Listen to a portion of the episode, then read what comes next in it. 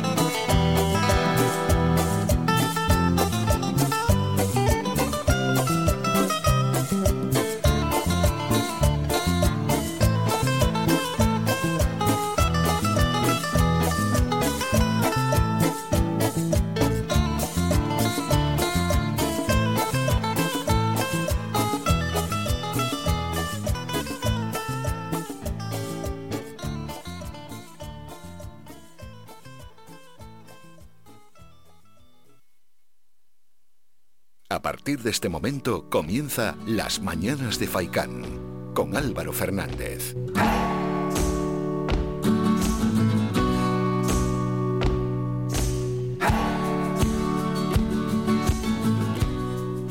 Estaba traicionero el ordenador. Bueno, ya estamos. Ya, aunque sea con 10 minutitos, lo importante es que el ordenador funciona bien y tenemos garantías de que el programa va a ir hacia adelante hasta las 11 y media de la mañana. Reciban un saludo de todo el equipo de las mañanas de FAICAN en este martes 7 de junio. Si algún oyente quiere participar, nos puede llamar para expresar su opinión sobre cualquier asunto en el 928 70 75 25 o si no enviando WhatsApp, tanto mensajes escritos como de audio al 656 60 96 92. Dicho esto, vamos a acelerar un poco, vamos con el repaso, en este caso, a los titulares, para conocer cómo empieza el día.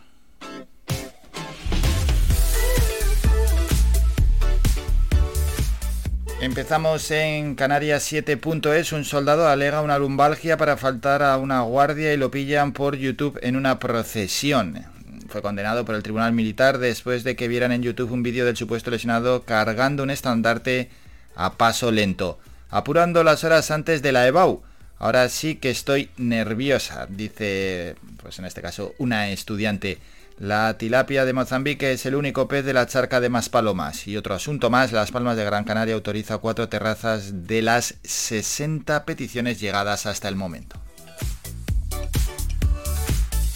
La provincia.es, Canarias descarta seguir a Baleares y no habrá nueva moratoria turística. Muere un joven de 27 años al caer a un barranco en Salto del Negro. Enrique Moreno gana la partida FISAC.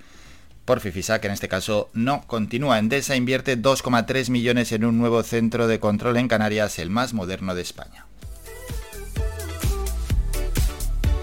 En cuanto a noticias y titulares de agencia de ámbito general, vamos con Europa Press. Letonia y Lituania piden aumentar la presencia militar de la OTAN en los países bálticos. Ucrania pide más lanzacohetes múltiples y dice que con 60 de estos sistemas Rusia no podría seguir avanzando. Boris Johnson promete seguir trabajando en lo que importa al pueblo británico tras superar una moción de censura y en Madrid un juez reabre el caso de la otra presunta estafa al Ayuntamiento de Madrid por medio millón de mascarillas defectuosas. Ya conocemos los titulares del día, presentamos el programa. La primera hora es informativa, estaremos pues esta primera hora informando. A las 9 y 5 vamos a hablar con el concejal de Cultura y Juventud en el Ayuntamiento de Telde, Juan Martel. Hay que hablar unos minutos de cómo han ido estos últimos días para la cultura en Telde y por supuesto conocer lo que tenemos para las próximas fechas. El cineasta Ado Santana a las 10 menos 25 llega con su sección Videoclub. Hay que hablar de todo el panorama audiovisual, de lo que se puede ver, de los próximos estrenos y también, por supuesto, opiniones de series y demás asuntos que tenemos preparados con el cineasta Ado Santana. Hoy vamos a hablar con un amigo grande, ¿no? De esta radio, un amigo de todos los Gran Canarios, como es David Zachuel.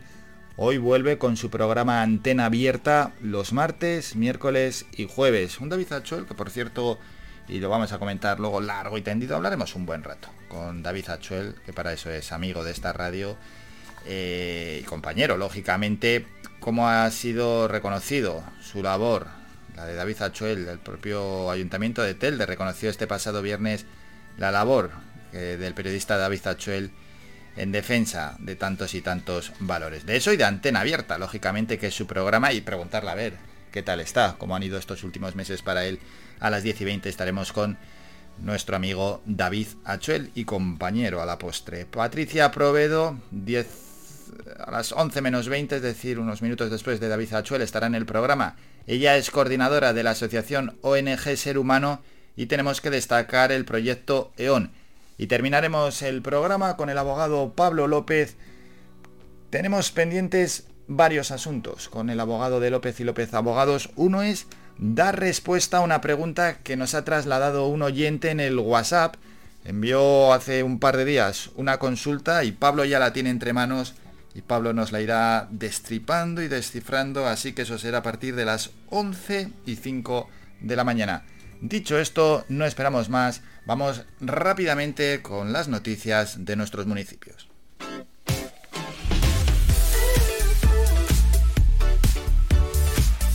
Empezamos en Santa Lucía de Tirajana. El ayuntamiento ha abierto el plazo de inscripción para las actividades en los centros de tarde. Hasta el próximo 15 de julio, las familias pueden apuntar a los menores de 6 a 13 años del municipio que quieran participar en el programa de actividades del próximo curso 2022-2023. La inscripción es gratuita. Los centros de tarde del municipio de Santa Lucía de Tirajana funcionan desde hace 20 años como espacios de aprendizaje y alternativas de ocio. El equipo multidisciplinar. Ofrece apoyo escolar, dinámicas de grupo, ayudas en habilidades sociales y en la gestión emocional. Se trata de estimular el desarrollo personal y social en cada menor y de apoyarles en sus tareas escolares. La concejala de Servicios Sociales, Antonia Álvarez. Hemos abierto el plazo de inscripción para el próximo curso escolar para los centros de tarde municipales. Eh, queremos llegar a los 6.348 menores de 6 a 13 años con un criterio de no repetición en el que todos tengan, tengan las mismas oportunidades y cada curso escolar se puedan beneficiar menores diferentes de nuestro municipio. De Santa Lucía de Tirajana pasamos a Mogán, donde el martes 21 de junio el Ayuntamiento de Mogán organiza el tercer seminario transnacional Welcome to Digitalización, una oportunidad para las empresas turísticas de Mogán, en el Glorias Palace Amadores Talas Hotel desde las 9 de la mañana hasta la 1 de la tarde. El evento organizado por el consistorio junto con el de Teguise en el marco del proyecto Welcome to consta de dos tipos de ponencias. Una sobre herramientas para la digitalización de las empresas turísticas, donde profesionales del sector presentarán las oportunidades que ofrece la transformación digital para las empresas, y otra sobre subvenciones y ayudas para la transformación digital de las empresas turísticas.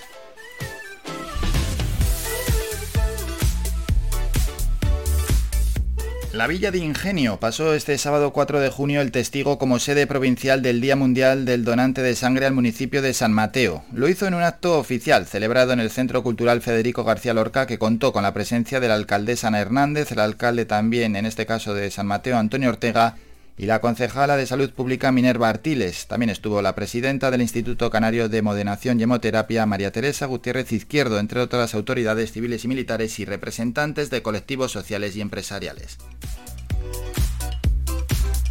Durante el acto también se hizo entrega de reconocimientos a los mayores donantes de las islas de la provincia de Las Palmas y a entidades que han colaborado en las diferentes campañas de donación del Instituto Canario de Modenación y Hemoterapia. La alcaldesa explicó que el municipio fue designado sede provincial en 2019. Ana Hernández. Le pasamos el testigo a la Vega de San Mateo en un momento en el que la falta de sangre y la escasez de reserva están poniendo en peligro la realización de intervenciones quirúrgicas programadas y el número de donaciones ha disminuido. La donación de sangre es ahora más que nunca necesaria. Sentimos que podríamos haber hecho más, y es que eh, cuando se trata de salvar vidas, nunca se hará suficiente. El acto incluyó la entrega de un presente como acto de agradecimiento al artista Alberto Viera Salgado, el cual ha realizado una gran pieza escultórica que será inaugurada el 14 de junio por el Día Mundial del Donante de Sangre y cuyo proceso de creación pudo ser observado a través de la proyección de un vídeo. Precisamente una miniatura de esa escultura fue la que la alcaldesa de Ingenio entregó al alcalde de San Mateo como símbolo del pase de testigo como sede provincial. Antonio Ortega, alcalde de San Mateo. Vamos a recoger este testigo me gustaría contar con la colaboración del Ayuntamiento de la Villa de Ingenio, sé que va a ser así, sé que lo vamos a tener de nuestra parte. Quiero seguir animando a todas las personas.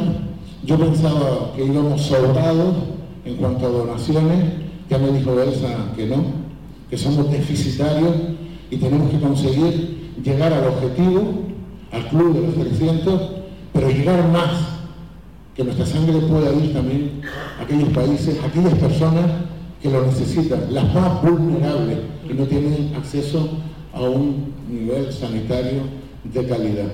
En Telde, la Concejalía de Educación inició recientemente las obras de reforma del centro escolar Hilda Zudán, ubicado en Ginamar. Se trata de unos trabajos que se ejecutan por la vía de emergencia debido al peligro potencial que presenta su deteriorado estado. Así, hace unos días se firmó el acta de replanteo, es el acto formal con el que se dan comienzo las obras. El presupuesto de adjudicación de la obra asciende a 222.000 euros y su tiempo de ejecución está previsto en 10 semanas. Por otra parte, el Ayuntamiento de Telde ya ha culminado el reasfaltado de las calles Néstor Álamo, Argentina, Navarra, Sor Concepción Suárez y El Salvador, en el barrio de Los Llanos, y continúa esta semana los trabajos en Padre Andrés Majón, en Mario Auxiliadora, en El Salvador y Secretario Guedes. Dos municipios más. En Firgas, el Ayuntamiento de la Villa ha iniciado los trabajos de rehabilitación, embellecimiento y mejora de la rotonda ubicada en el cruce que conecta con la GC20 y los barrios de la Caldera, Padilla y La Cruz. Este punto se ha convertido en uno de los accesos principales y puerta de entrada al municipio y en paso obligado de cientos de conductores que diariamente se dirigen a Firgas, transitan hacia los municipios limítrofes de paso hacia la zona de la cumbre o hacia los restaurantes y asadores de la zona.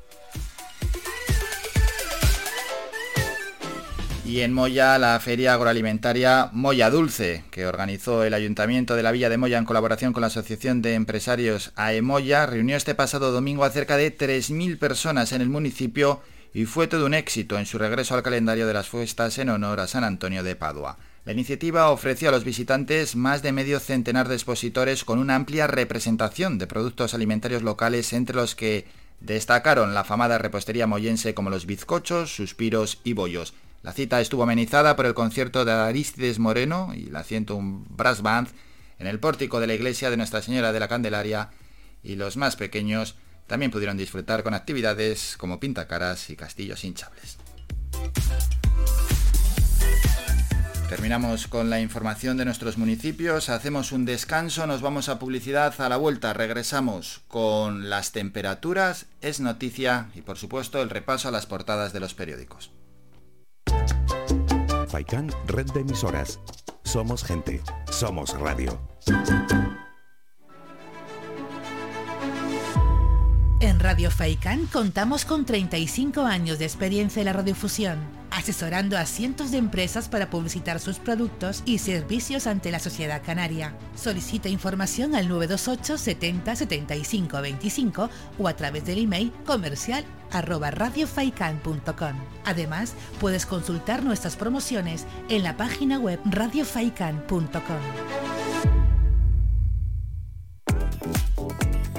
A cualquier hora y para cualquier problema, llegan los coches amarillos. Llega Desatascos Jumbo 928 230265. Desatascos domésticos industriales y de redes ayuntamientos. Vaciado de pozos, achique de agua, aljibes o por lluvias, tratamiento de legionela, trabajos en todo tipo de embarcaciones. 638 748 731. Limpiezas de choque y localización de arquetas ocultas. Más de 34 años sin descanso, 24 horas sin excepción. 928 230265. Pioneros en limpieza de estanques y redes heredades de agua. No contrate intermediarios. Llámenos directo y ahorre tiempo y dinero. 638 748 731.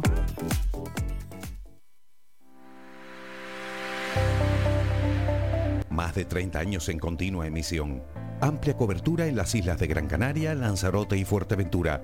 Y más de 300.000 oyentes mensuales nos convierten en la opción ideal para publicitar tu negocio. Aprovecha nuestros descuentos e infórmate sin compromiso en el 928 70 75 25. 928 70 75 25. Faikan Red de Emisoras.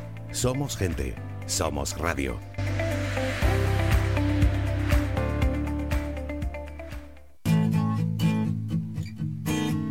Somos música. Somos información. Somos entretenimiento. Somos vida. Somos Radio Faikán. Somos gente. Somos radio.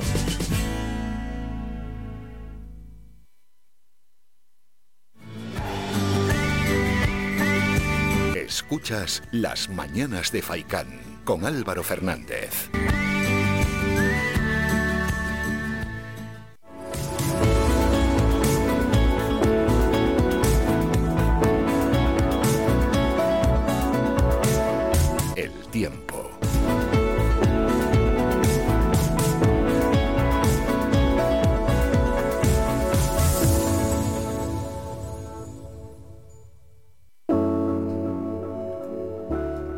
Para el repaso a las temperaturas para estos tres próximos días. Empezamos en las Palmas de Gran Canaria. Para hoy se esperan intervalos nubosos, aunque en las horas centrales del día cielos poco nubosos. Mañana intervalos nubosos y el jueves también, aunque predominará la nubosidad. Las mínimas 19, las máximas 24-25 grados y el viento soplando igual que en las últimas jornadas. Para Telde, para los tres próximos días, cielos... Hombre, hay algo Alguna nube se espera, pero principalmente despejados, mínimas 18 grados, las máximas 27-28 grados y el viento soplando igual que en los últimos días. Vamos al este y sureste de nuestra isla, cielos despejados, mínimas de 20 grados, máximas entre los 29 y 30 grados y el viento se notará bastante, rachas de 40-50 kilómetros hora. En el sur de Gran Canaria para martes, miércoles y jueves, cielos poco nubosos, las mínimas 20 grados, las máximas se van a situar en los 32-33. En el oeste también cielos despejados con mínimas de 20-21 grados y las máximas también en 32 y 33 grados, dice la Agencia Estatal de Meteorología. Ojo en la cumbre de Gran Canaria y con esto terminamos. Cielos despejados, mínimas en ascenso. Ya para los próximos días 15 grados de mínima. Hoy y mañana las temperaturas máximas en la cumbre pueden rondar los 30 grados.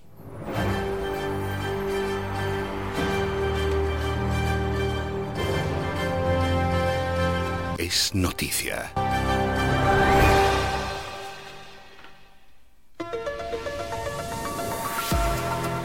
Y es noticia que el ministro para la Presidencia, Relaciones con las Cortes y Memoria Democrática, Félix Bolaños, adelantó que el Consejo de Ministros aprobará hoy la creación de un comisionado para la reconstrucción de la isla de La Palma, que estará presidido por el actual secretario de Estado de Hacienda, Héctor Izquierdo. Así lo anunció Bolaños en declaraciones a los medios de comunicación antes de reunirse con el defensor del pueblo Ángel Gabilondo junto al presidente de Canarias, Ángel Víctor Torres, y el presidente del Cabildo de La Palma, Mariano Hernández Zapata, para entregarle un informe de las actuaciones de las tres administraciones desde la erupción del volcán.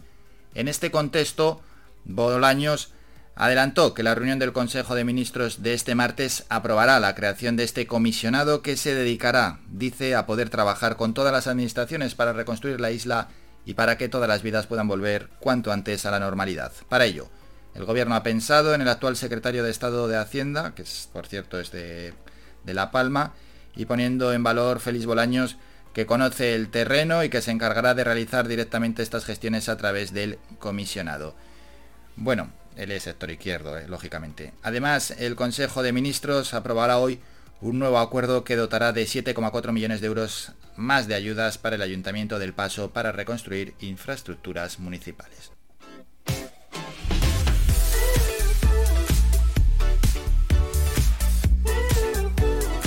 Y en el repaso a las portadas de los periódicos vamos con los de tirada general. ABC en la foto de portada Boris Johnson amonestado por su propio partido. Titular Biden mantiene aranceles y sanciones a España. Muchas barreras de la era Donald Trump siguen en pie y se estudian nuevas tasas pese a las presiones de Sánchez. El mundo, la foto de portada del primer ministro Boris Johnson sale anoche en coche del Parlamento, Johnson supera in extremis la censura de sus diputados. Titular del mundo, el gobierno recrudece su división y choca ahora en el plan contra la crisis. La razón en la foto de portada la presidenta de la Comunidad de Madrid. Ayuso estudia llevar su batalla por la educación hasta el constitucional. Madrid cree que el currículo de bachillerato vulnera la Constitución y parte de la LOE. En el país, la foto de portada, todos contra Moreno en el primer debate de las elecciones en Andalucía. El titular, Boris Johnson, sale debilitado tras salvar la rebelión interna. Vamos con Canarias 7, foto para una estudiante, concentración y nervios ante la EBAU. Llega la selectividad, 11.116 estudiantes se juegan a partir de mañana su futuro universitario en Canarias. Ya sin restricciones, las salas de estudio vuelven a llenarse. Titular, el giro en las relaciones con Marruecos. Rabat presionó a Madrid con incidentes para reabrir el debate de las aguas canarias. En la provincia sale, bueno, lo que hemos dicho en Es Noticias, un nuevo impulso a la reconstrucción de La Palma. Ángel Víctor Torres, Pedro Sánchez, Bolaños y compañía. Cabildos y ayuntamientos ofrecen 11.000 plazas a los no interinos. El diario de avisos, misma foto de portada, el gobierno potencia la reconstrucción de La Palma con un comisionado especial. El hasta ahora secretario de Estado de Hacienda, el palmero Héctor Izquierdo, ha sido designado por Moncloa para coordinar las actuaciones de recuperación en la isla. Y vamos con los deportivos. Marca Gabriel Jesús cuesta 50 kilos, ha sido ofrecido y el delantero es el que más le gusta a Ancelotti. Diario As, Nadal habla con As en París. Pensar en completar el Gran Slam en un año es una locura. Me han dado pinchazos para aburrir.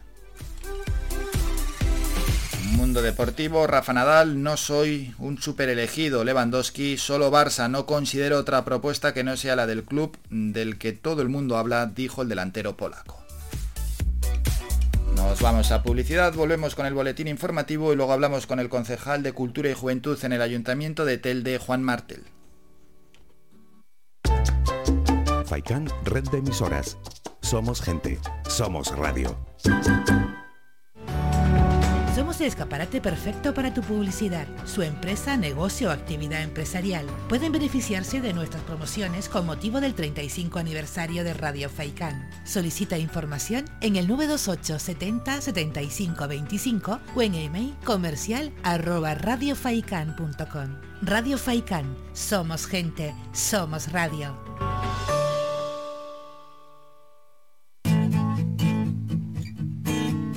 Somos música. Somos información. Somos entretenimiento. Somos vida. Somos Radio Faicán. Somos gente. Somos radio.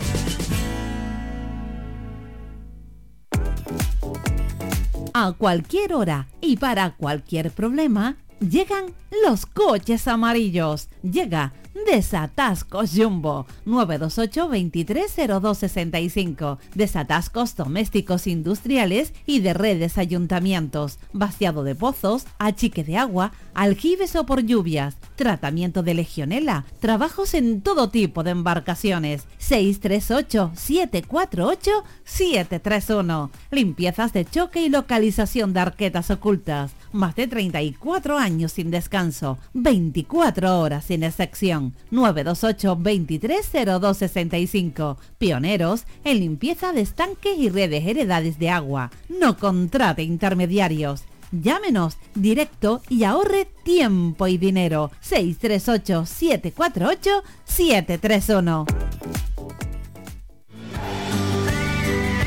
amigos, soy Álvaro Fernández y les espero cada mañana en el magazine Las Mañanas de Faikan. Todas las semanas, de lunes a viernes, desde las 8 y media hasta las 11 y media de la mañana, repasamos con nuestro amplio equipo de colaboradores toda la actualidad y temas de interés de Gran Canaria.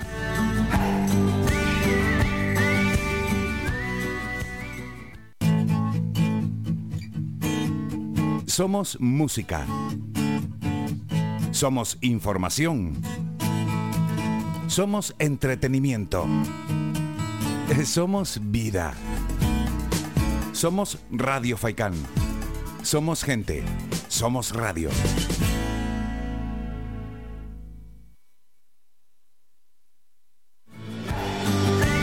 Somos la mejor información, música y entretenimiento. Las mañanas de Faikán.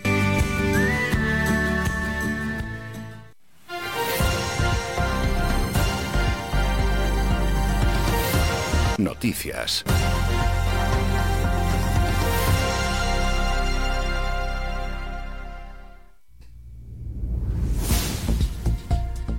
Ya para el boletín informativo de las 9 de la mañana. La Consejería de Sanidad del Gobierno de Canarias informa de un nuevo caso de viruela del mono constatado el viernes 3 de junio y notifica, notifica 5 en estudio por posible diagnóstico de viruela del mono, lo que supone que se elevan a 17 los casos desde el inicio de la declaración de la alerta sanitaria, 12 en Gran Canaria y 5 en Tenerife. En cuanto a los cinco nuevos casos en estudio que han sido notificados, uno fue catalogado como probable en nuestra isla y los otros cuatro como sospechosos detectados, uno en Gran Canaria, dos en Fuerteventura y uno en Lanzarote, según informa la Consejería en nota de prensa. Al respecto se indica que todos los casos están teniendo sintomatología leve y salvo uno sospechoso que está en ingreso hospitalario por otra patología no relacionada con la viruela del mono, el resto de personas están en aislamiento domiciliario y recibiendo seguimiento por parte de atención primaria. Cambiemos de asunto, la Villa de Ingenio pasó este sábado 4 de junio el testigo como sede provincial del Día Mundial del Donante de Sangre al municipio de San Mateo. Lo hizo en un acto oficial celebrado en el Centro Cultural Federico García Lorca que contó con la presencia de la alcaldesa Hernández, el alcalde de San Mateo Antonio Ortega, la concejala de Salud Pública Minerva Artiles y la presidenta del Instituto Canario de Modenación y Hemoterapia María Teresa Gutiérrez Izquierdo, entre otras autoridades. Durante el acto también se hizo entrega de reconocimientos a las mayores donantes de las islas de la provincia de Las Palmas y a entidades que han colaborado en las diferentes campañas de donación del instituto. La alcaldesa explicó que el municipio fue designado sede provincial en 2019. Ana Hernández. Le pasamos el testigo a la Vega de San Mateo en un momento en el que la falta de sangre y la escasez de reserva están poniendo en peligro la realización de intervenciones quirúrgicas programadas y el número de donaciones ha disminuido. La donación de sangre es ahora más que nunca necesaria. Sentimos que podríamos haber hecho más. Y es que eh, cuando se trata de salvar vidas, nunca se hará suficiente. El acto incluye la entrega de un presente como acto de agradecimiento al artista Alberto Viera Salgado, el cual realizó una gran pieza escultórica que será inaugurada el 14 de junio por el Día Mundial del Donante de Sangre y cuyo proceso de creación pudo ser observado a través de la proyección de un vídeo. Precisamente una miniatura de esta escultura fue la que la alcaldesa de Ingenio entregó al alcalde de San Mateo como símbolo del pase del testigo como sede provincial. Antonio Ortega, alcalde de San Mateo. Vamos a recoger este testigo. Me gustaría contar con la colaboración del Ayuntamiento de la Villa de Ingenio. Sé que va a ser así. Sé que lo vamos a tener de nuestra parte. Quiero seguir animando a todas las personas.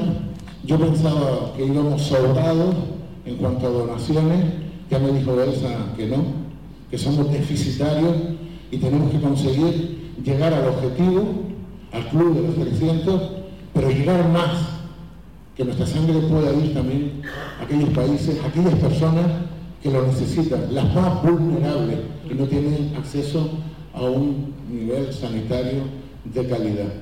Terminamos en Telde. La Concejalía de Educación inició recientemente las obras de reforma del centro escolar Hilda Zudán, ubicado en Ginamar. Se trata de unos trabajos que se ejecutan por la vía de emergencia debido al peligro potencial que presenta su deteriorado estado. Así, hace unos días se firmó el acta de replanteo, es decir, el acto formal con el que se da comienzo las obras. El presupuesto de adjudicación de la obra asciende a 222.600 euros y su tiempo de ejecución previsto es de 10 semanas. Terminamos con la información más cercana, regresamos a las 10 con un nuevo boletín informativo. Faikan, red de emisoras. Somos gente, somos radio. Y no nos movemos de Telde y vamos a saludar como tantos martes al concejal de Cultura y Juventud en el Ayuntamiento de Telde, Juan Martel. Juan, buenos días. Hola, buenos días. Bueno, Juan, hay que hablar de cultura, de cómo han ido estos días anteriores y, por supuesto, presentar, ¿no? Cómo van a seguir estos días y esta semana de este mes de, junio. Por cierto, ¿cómo, ¿cómo se ha dado la cosa en, este, en estos días que hemos dejado atrás? Bueno, pues este fin de semana lo hemos dedicado a los jóvenes, a los jóvenes artistas, que, que bueno, ya afortunadamente y después de varios años sin poder celebrarse, hemos abierto la nueva exposición de la muestra de artistas jóvenes Plácido Fleita y que tuvo lugar en la ermita de, San Pedro este pasado sábado y donde ahora mismo pues está expuesta las obras de Rebeca Reyes, Lucas Alonso, Elena Afonso, Cristina Ortega y Ignacio Torres, que son los jóvenes artistas que han sido seleccionados por el jurado en esta nueva muestra de artistas jóvenes y que, bueno, esta exposición estará abierta desde el día, se abrió el pasado sábado, hasta el día 30 en la sala de exposiciones de la Ermita de San Pedro, en horario de 10 a 13 horas y de 16 a 20 horas.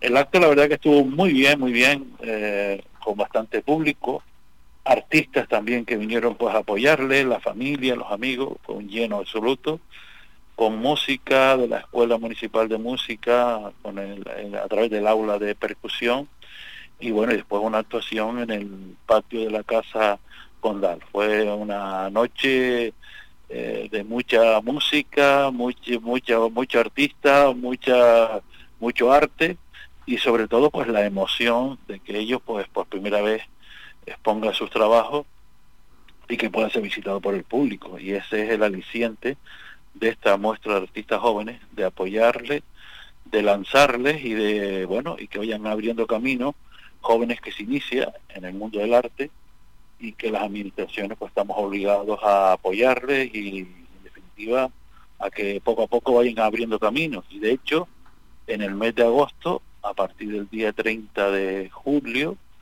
pues esta exposición se repite pero en Madrid, ah. en, el Centro Cultural Casa de Vaca, en el Parque del Retiro, y ahí están expuestas todas estas obras ya para que sea pues a nivel nacional eh, el conocimiento de estos artistas canarios. Bueno, qué bueno, qué bueno es además eh, apoyar a los jóvenes artistas que tenemos, porque como has dicho Juan, si no apoya la administración es muy difícil que tengan ese primer impulso que necesitan. Es muy complicado el mundo de la cultura, el mundo del arte, el mundo de, los jóvenes en general. Para comenzar es difícil, por tanto nosotros ahí estamos poniendo nuestro granito de arena, también con el apoyo, por supuesto, de, del Gobierno de Canarias, tanto de la Dirección General de Cultura como de la Dirección General de Juventud, y bueno, poquito a poco sumando e intentando que, estos jóvenes, pues bueno, vayan poquito a poco, eso, caminando, y nosotros, pues bueno, de una manera responsable, pues apoyarles para que ellos puedan participar. De hecho, el premio es la, no hay un premio económico, sino el premio es que puedan exponer durante un mes en Telde, un mes en, Madrid y luego los cinco artistas puedan acudir en el mes de septiembre a la Bienal de Venecia pues a compartir con, bueno con el mundo del arte ya a nivel mundial. Qué bueno. El premio sí, sí, sí. para ellos. Ya es un impulso importante, sin duda alguna. Bueno, por un lado, lo que estamos comentando, esa muestra de artistas jóvenes Plácido Fleitas, y por otro lado, Juan, ¿qué más podemos trasladar a los oyentes? Bueno, pues eh, ya ayer aparejado a esta a esta muestra, pues estamos realizando una serie de, una programación paralela durante esto esta primera semana hasta el día 10. Eh, arte urbano tenemos en, en Ginebra, en las antiguas oficinas municipales, eh, se está ahora mismo eh, desarrollando un mural, un graffiti de arte urbano por dos artistas muy conocidos de, del panorama eh, nacional. Eh, se, estará durante toda la semana. Eh, hoy, martes, pues tendremos un taller de arte y parte del libro objeto de Paqui Martín, de 16 a 20 horas, y de 20 a 22 horas las noches de Venecia, arte, el cuerpo como lienzo de Lucía Montedeoca. Esto estará todo pues amenizado con música en la casa Condal. Y luego, pues el miércoles, día 8, tendremos el cómic como proceso creativo, Raico Pulido, Raico Pulido, que, saben, que como todos saben es el, eh, un, ha obtenido un premio nacional del cómic en 2017, y bueno, este, esta actividad pues estará también a partir de las 20 horas en la Casa Condal. El jueves pues tendremos también otras actividades, eh, todos los días tendremos actividades por las tardes y por la mañana, visitas a diferentes a, las exposiciones y así seguiremos hasta finalizar el próximo día 10 de eh, viernes 10 de junio con todas las charlas, la música y bueno, desde aquí hacer un llamamiento a todos los jóvenes, a los no tan jóvenes que quieren venir, que pueden venir por la ermita de San Pedro o Casa Condal en horario de 16 a 20 horas. Sí, que se animen de, de cualquier edad, tampoco igual. Sí, sí, sí, por supuesto, por supuesto.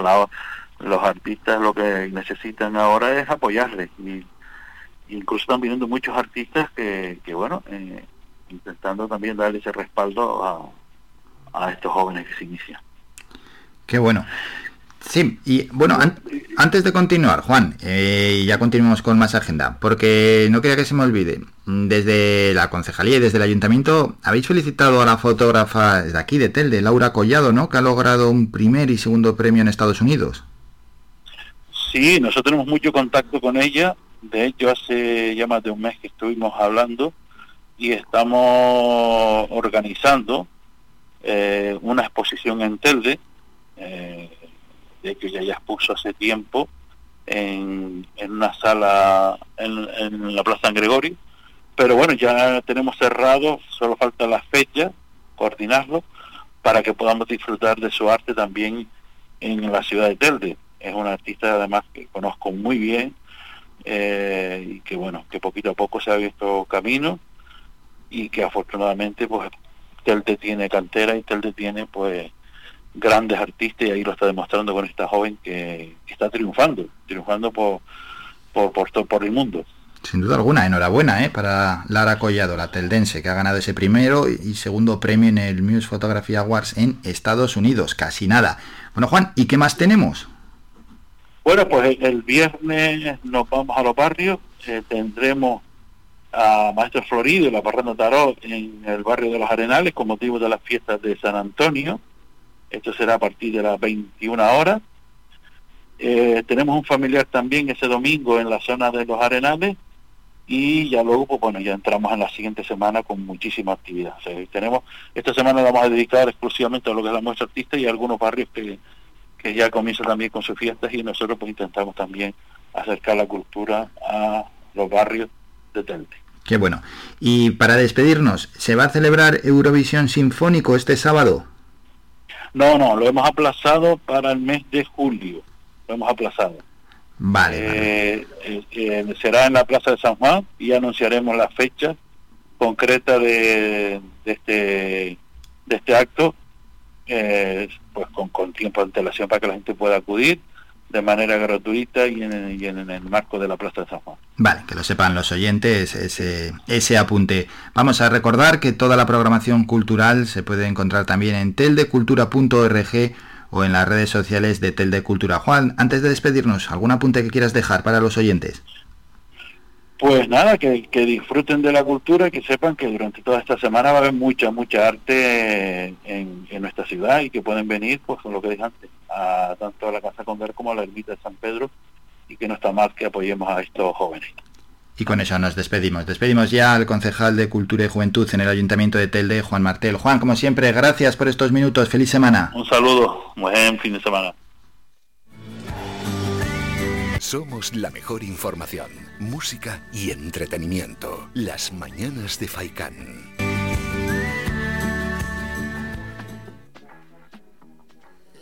Bueno, no tendremos Eurovisión Sinfónico para este sábado 11 de junio, que nadie se lía, ha dicho Juan Martel, que es para julio, se aplaza.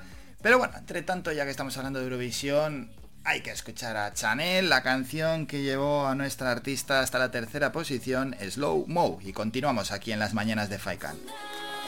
Señores y señores, yo siempre te reí. Para romper caderas, romper corazones, solo existe una. No hay imitaciones. Y si aún no me cree, pues me toca mostrárselo. Sé que video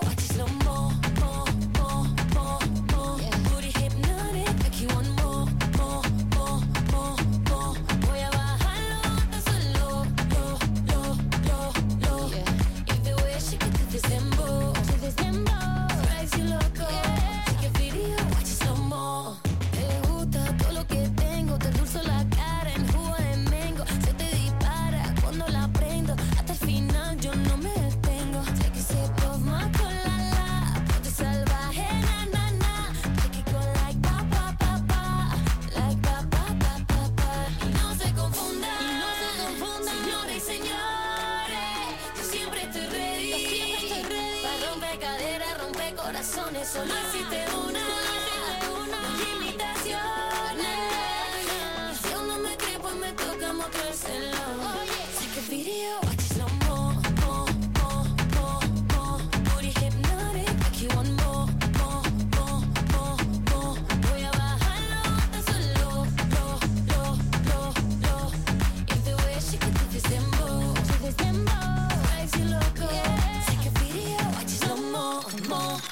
Oh.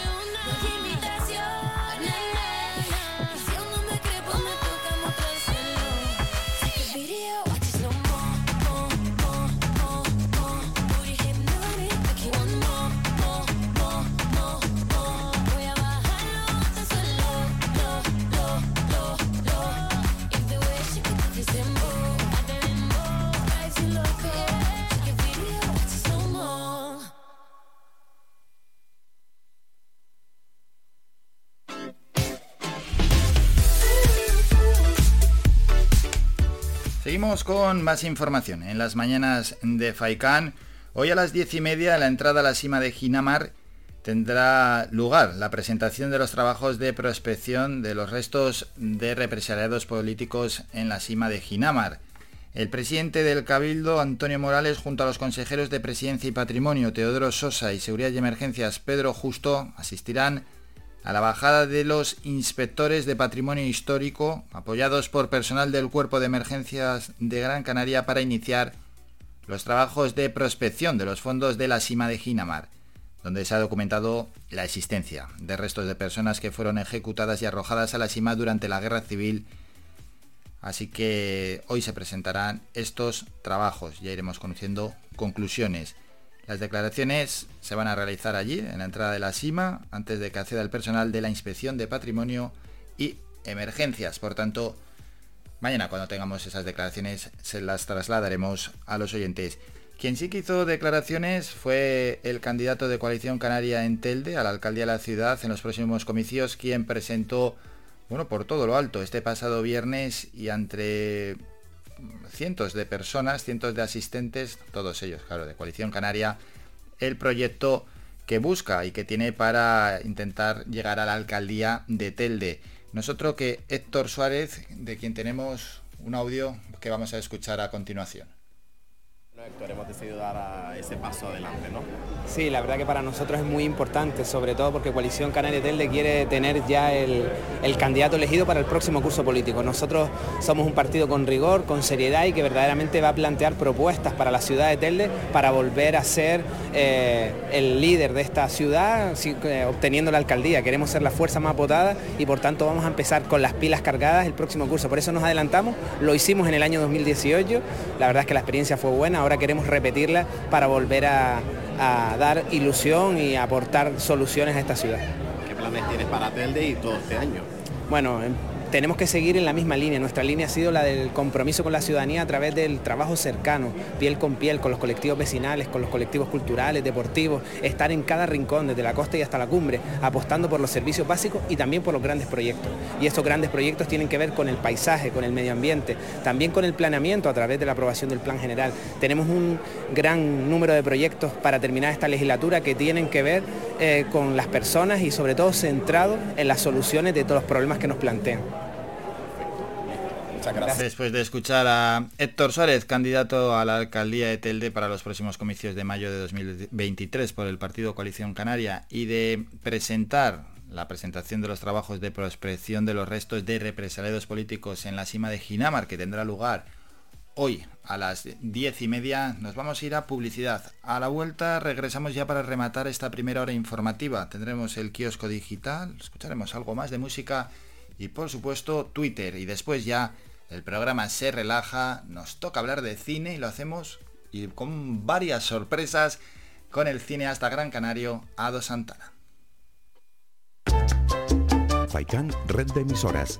Somos gente, somos radio.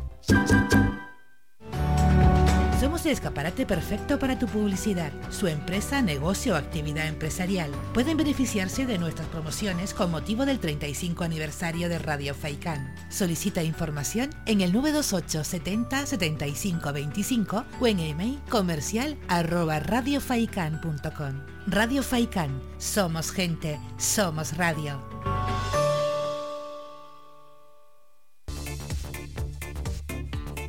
Si vienes a Tejeda o Artenara, busca los mejores productos locales, fruto del esfuerzo de muchas personas que día a día trabajan para mantener sus tradiciones de generación en generación. En Supermercado Udaco Artenara y Panadería de Artenara Abraham Romero puedes encontrar muchos de estos productos, pero además el pan de Artenara, los mejores panes de la cumbre de Gran Canaria. Compruébalo en nuestras tiendas de Artenara y Tejeda o búscanos en Facebook, Twitter o Instagram. Supermercado Udaco Artenara y Panadería de Artenara Abraham Romero.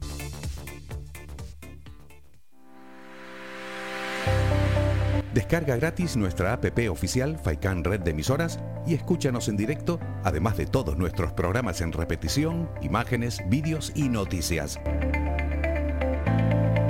Disponible ya en Google Play y Apple Store.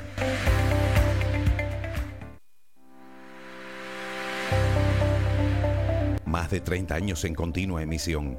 Amplia cobertura en las islas de Gran Canaria, Lanzarote y Fuerteventura. Y más de 300.000 oyentes mensuales nos convierten en la opción ideal para publicitar tu negocio. Aprovecha nuestros descuentos e infórmate sin compromiso en el 928 70 75 25. 928 70 75 25. Faikan Red de Emisoras. Somos gente. Somos radio.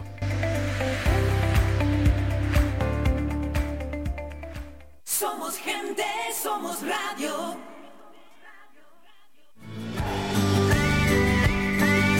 Escuchas Las Mañanas de Faicán con Álvaro Fernández.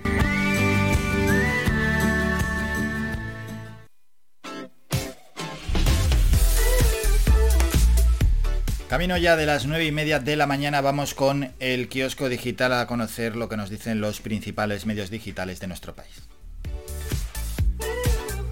El confidencial.com Rubiales formateó su teléfono por miedo a ser detenido. Voy a estar sin móvil un rato largo. El presidente de la Real Federación Española de Fútbol recurrió a una empresa especializada en la destrucción de archivos para eliminar información comprometedora de su móvil y obligó a su equipo a suprimir conversaciones y mensajes que pudieran servir para desvelar presuntas irregularidades en la gestión del organismo. El español.com, el juez del caso Pegasus, levanta el secreto y cita como testigo al ministro Félix Bolaño. Moreno ejerce de presidente y se defiende de la pinza PSOE Vox en el primer debate andaluz. Olona embarra el debate. Cocaína, burdeles, embrismo, fanatismo climático. El diario.es, acuerdo para fijar un salario mínimo adecuado en la Unión Europea y reforzar la negociación colectiva. El juez que investiga el espionaje de Pegasus llama a Félix Bolaño a declarar como testigo, sin agua, en el pueblo de 7.000 habitantes y 2.000 piscinas. Nunca sabe si saldrá algo del grifo. Público.es, abolir o regular la prostitución, un debate inconado que se traslada al Pleno del Congreso. La polémica relación con Marruecos, Argelia y el Sáhara vuelve a la agenda de Moncloa esta semana. Feijó afronta su primer cara a cara con Pedro Sánchez encorsetado en la economía y sin lograr los pactos que prometió. OkDiario.com, el juez levanta el secreto del caso Pegasus y cita como testigo al ministro Bolaños. Sánchez a su ejecutiva. Una derrota muy dura en Andalucía nos complicará la vida a todos. Huffington Post en estos momentos puñales por la espalda todos contra Moreno, que no rebate las barbaridades de Vox y vende gobierno en solitario. Lo más del día, el rey emérito no volverá a España este fin de semana. El juez cita como testigo a Bolaños en el caso Pegasus y levanta el secreto de sumario. Terminamos con dos medios económicos. El economista.es, el gobierno ahorrará 500 millones con la tarifa plana de los autónomos. Neoenergía tiene más potencial alcista que Iberdrola y Avangrid. El primer beneficio de Inditex con Marta Ortega batirá niveles pre-COVID. Y cinco días, la caída de Popular cumple cinco años con los últimos coletazos de las reclamaciones de accionistas. El Consejo de Metro Bacesa rechaza la OPA de Slim por considerar bajo el precio y las empresas evitarán el castigo fiscal por el pago de dividendo a cuenta.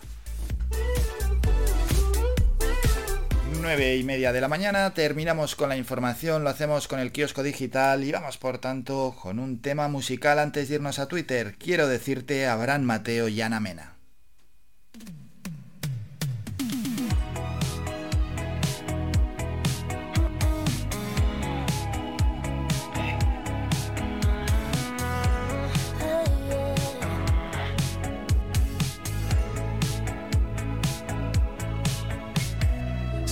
Siento otro día más, planeando recuperarte.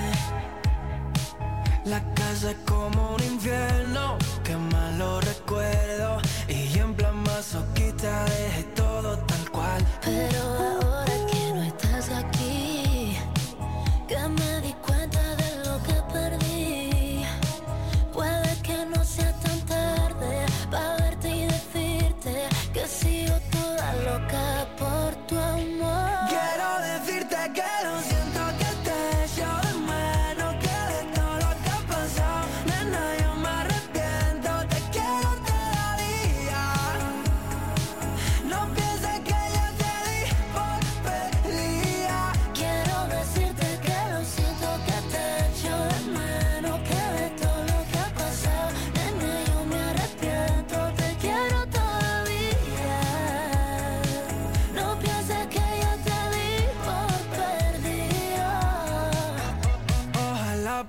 poder hacerte a mi mente que no le dé por ti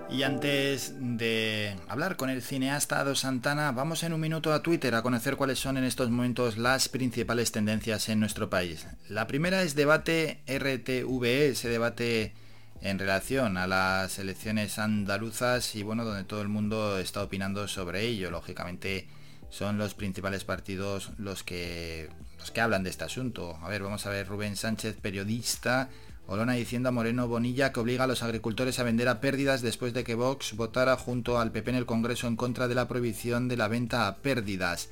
Macarena Olona directamente saca una foto, gracias a todos por vuestro apoyo en el debate. RTV no estaba sola y así hay un montón de tweets en torno a este asunto. Bueno, hemos cogido los dos primeros que aparece Berserk. La del manga Berserk continuará después de la muerte de su autor Kentaro Miura. Estudio Gaga realizará las ilustraciones supervisado por Koji Mori, también mangaka, que es amigo por cierto de Miura. Feliz martes.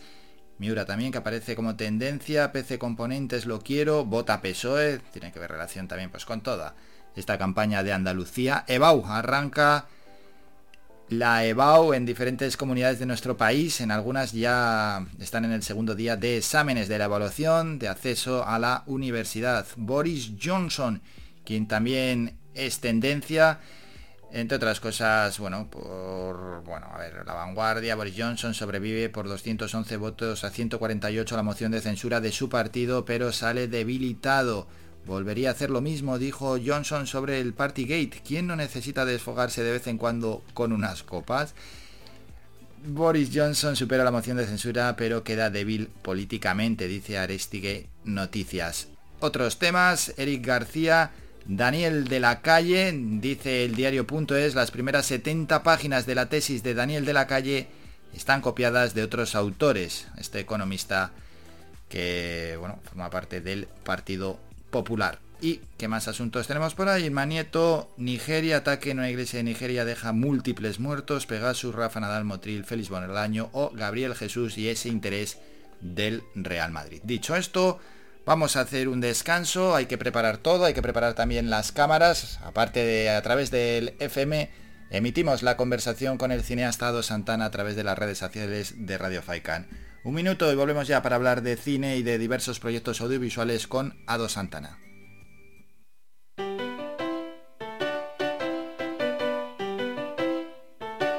Estás escuchando Faikan Red de emisoras Gran Canaria.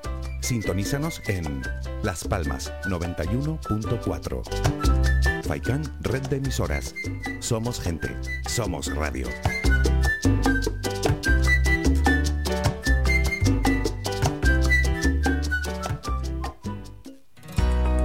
El equipo humano de Radio Faikan agradece a todas las empresas que han depositado su confianza en nuestros servicios publicitarios a lo largo de estos 35 años de continua emisión. Gracias a su apoyo nos hemos convertido en la emisora con mayor cobertura y audiencia en Gran Canaria. Visita nuestra página web radiofaikan.com para descubrir nuestras diales, promociones publicitarias, noticias y escucharnos en directo. Ven al Guachinche en Agüimes. Disfruta de la terraza más grande del este de Gran Canaria, abierto de miércoles a domingo. El Guachinche en Agüimes, junto a la piscina municipal. Si aún no has probado nuestro bichillo lagunero, no tienes perdón de Dios. Especialistas en gastronomía antigua canaria. Ven al Guachinche a conocer el patrimonio canario a través de la receta de Doña Luisa. Costillas con piña, papas negras, atún de romería y muchas deliciosas recetas más. Teléfonos para reservas 626 20 18 72. Recuerda, ahora el Guachinche en Agüimes, junto a la piscina municipal. Disfruta de lo nuestro. Sean como son. Y si tengo que escoger. Si necesita reciclar cualquier tipo de material, acuda al centro de reciclaje en Arinaga. Aceptamos todo tipo de residuos, a excepción de materiales peligrosos. Estamos ubicados en la calle Los Cactus, en la bajada al muelle, en Arinaga. Permanecemos abiertos de lunes a viernes desde las 7 y media de la mañana a 6 de la tarde. Los sábados de 7 y media de la mañana a 2 de la tarde. Teléfono de contacto 670 44 57 06. Me quedo, me quedo, me quedo. Descarga gratis nuestra app oficial Faikan Red de emisoras y escúchanos en directo, además de todos nuestros programas en repetición, imágenes, vídeos y noticias. Disponible ya en Google Play y Apple Store. Faikan, red de emisoras. Somos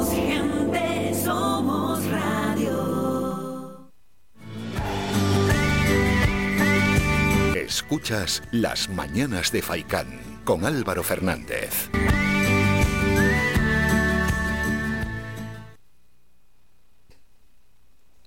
Momento ya, como cada martes, para hablar de cine y de diferentes proyectos audiovisuales con el cineasta gran canario Ado Santana, a quien ya saludamos.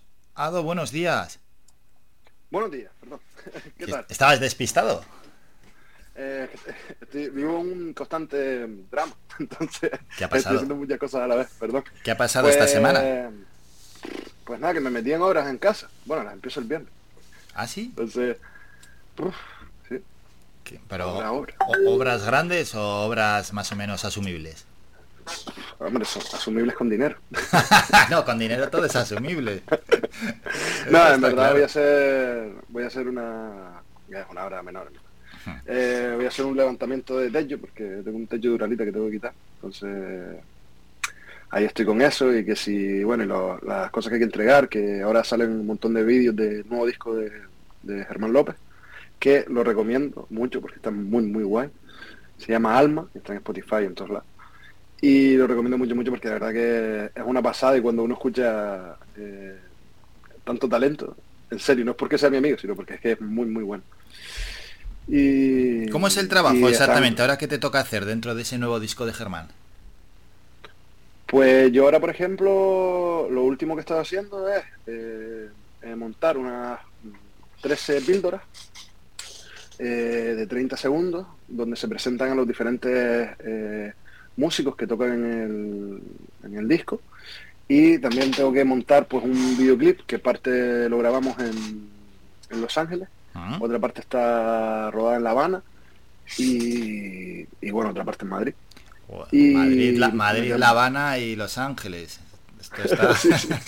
Es una pasada. Tienes que Es quedar una muy pasada. bien. La verdad que esta oportunidad eh, es muy guay porque, no sé, eh, el hecho de tener la posibilidad de difundir nuestra cultura de esta manera, pues, y sobre todo cuando lo escuchas, es decir, eh, muchas veces no somos conscientes de lo que tenemos y tenemos como una atracción hacia las cosas de fuera que no nos damos cuenta de que no importan los sitios, sino las personas.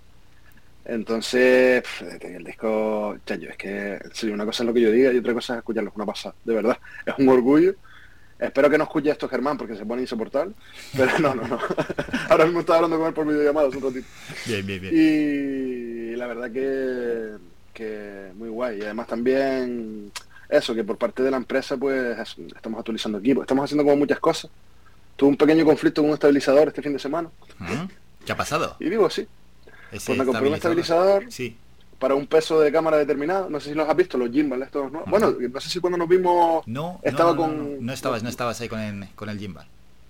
Pues el gimbal que tenía en, eh, ese fin de semana, eh, resulta que es uno que es muy grande, que pesa mucho, que bueno, no voy a decir la marca porque tampoco me paga. Y yo me compré uno que es eh, de menor peso que ese, porque sobre todo la clave de los gimbal es que el peso que tú llevas no es lo mismo llevarlo 10 minutos que 4 horas. Entonces Claro. el peso, un, un kilo se nota. Y yo siempre se lo digo a la gente, que para que sepan lo que se sufre, que cojan una botella de un litro de agua y lo mantengan con las manos tiradas, ¿sabes? Para que vean cómo es. Entonces, bueno, me compré el gimbal este y cuando le monté la, una cámara Blackmagic, el gimbal vibraba, movió. Y fue como... Entonces, nada, una pelea con la tienda para que para que lo revisaran, porque se supone que es compatible con este tipo de cámaras. Al final no lo era. Ah, O estaba no lo es, no lo es compatible. Y eh, nada, me tuve que comprar otro que costaba como 300 y pico de euros más. Y fue como, bueno, me das cuenta lo que me gasté en el primero, pero al final pues nada. Y no lo he probado porque me lo compré ayer. Pero bueno, eso, renovando todos estos pequeños detalles que al final, como soy un comprador eh, compulsivo, pues tengo tres pero es por trabajo. Entonces, sí, sí, yo, yo pongo la misma excusa para gastarme las perras.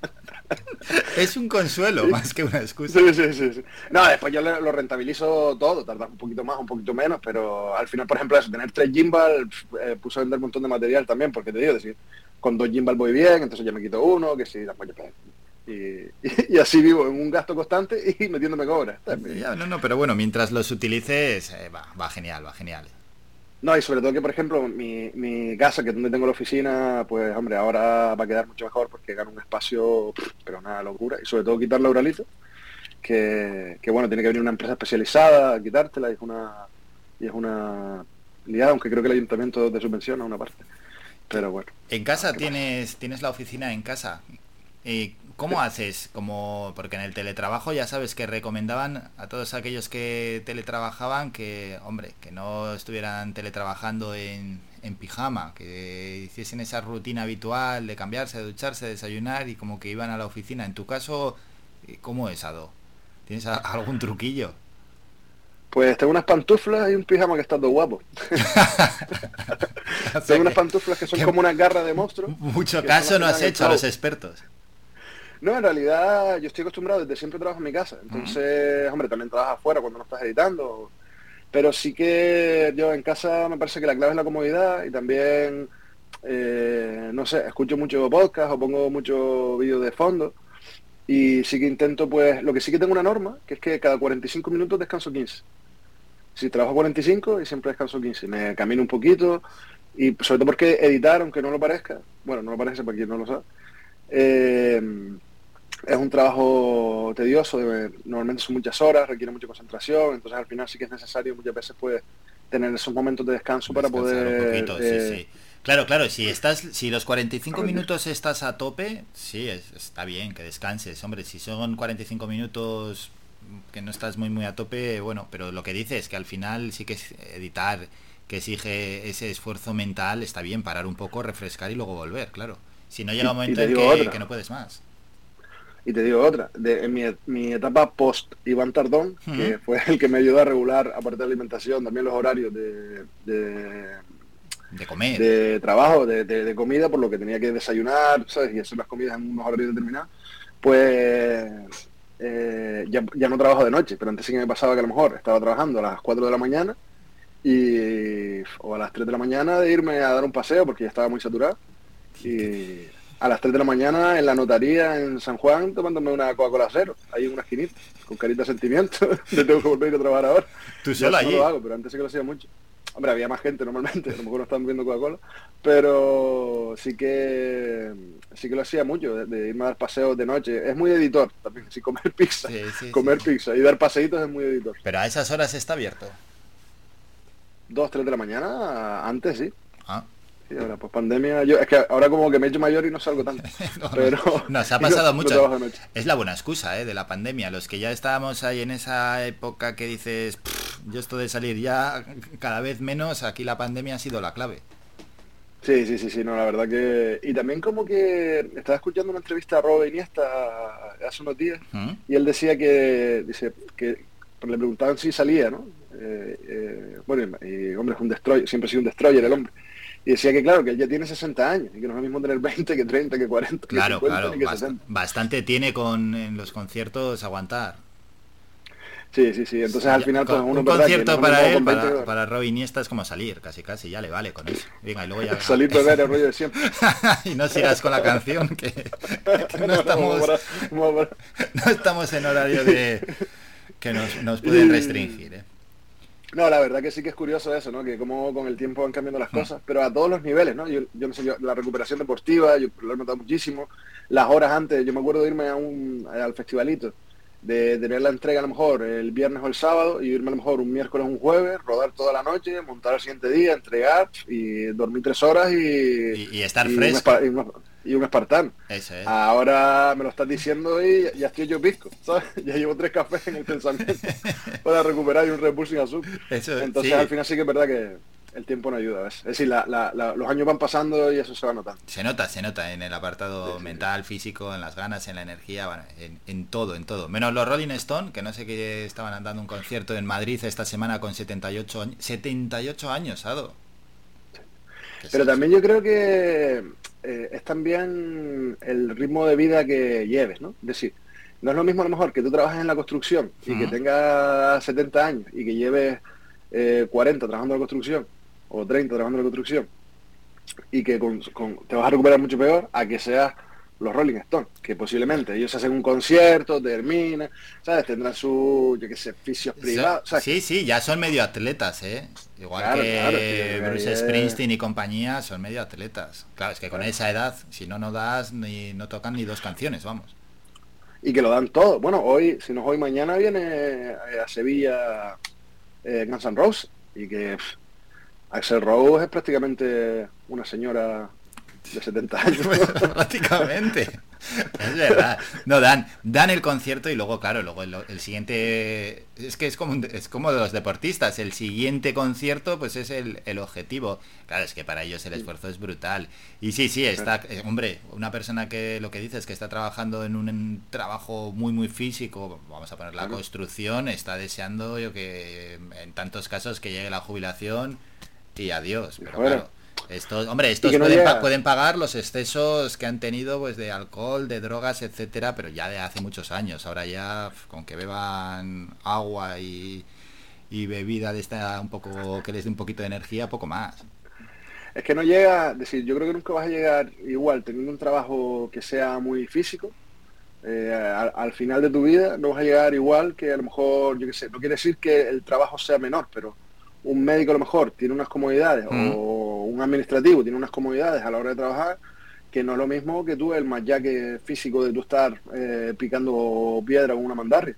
Está claro. Entonces al final claro, es verdad no, no, que no, en el futuro, y fíjate que también ahora, yo lo pienso mucho por eh, eh, mis padres, por ejemplo, que, que tienen una edad comprendida entre 50 y 60, que no Mm. puedo especificar porque mi madre puede aparecer y darme un golpe de madre. Eh, yo veo a mi madre con la edad que tiene y sigue siendo una persona joven, pero yo me acuerdo de mi abuela con 50 años y mi abuela con 50 años era una señora mayor. Ya. Es verdad, es verdad, sí, sí, sí, hombre, no hay más La que ver ahora diferente. la población de 70, 80 años tranquilamente, muchos están muy, muy, muy, muy bien. Pero para poder hacer cualquier tipo de actividad, de verdad que sí. Sí, sí. Bueno, de, curioso- hecho, de hecho, de hecho se pueden ver eh, directivos de empresas o mismamente gobernantes de muchos países ya tienen una edad que no tienen precisamente 30 o 40 años, vamos, que tienen, tienen sus años. Si llegas bien, porque ya se llega más o menos bien, física y mentalmente se llega bien. El otro día empecé a seguir en Instagram a una señora que se llama eh, Abuela Jiu-Jitsu o algo así, Mm. que es una señora que tiene como 80 años y es cinturón azul de Jiu-Jitsu brasileño. Ah, qué Y bueno. ves a la señora echando luchas ahí, yo veo a la señora y es como, pero vamos a ver, si yo no tengo 40, me he hecho eh, tres luchas de 5 minutos y estoy deseando que me sobrevenga la muerte, por favor. y veo a esa señora ahí, yo no sé cómo llegará ella a su casa. Pero yo la, la- la- los vídeos que veo, y dices tú cómo se mueve, cómo y es una señora mayor, 80 años, o sea, 80 años. Con 80 años. Bueno, eso está, está bien, está bien, da esperanza a la, a la ciudadanía Sí. en general, a nosotros mismos, ¿no? Saber que, que lo importante es llegar también a esos años con, con buena calidad de vida. Así que a cuidarse un poquito, que no hay que comprar tampoco todas las papeletas para llegar destrozados. Hay que, hay que cuidarse en la medida de lo posible.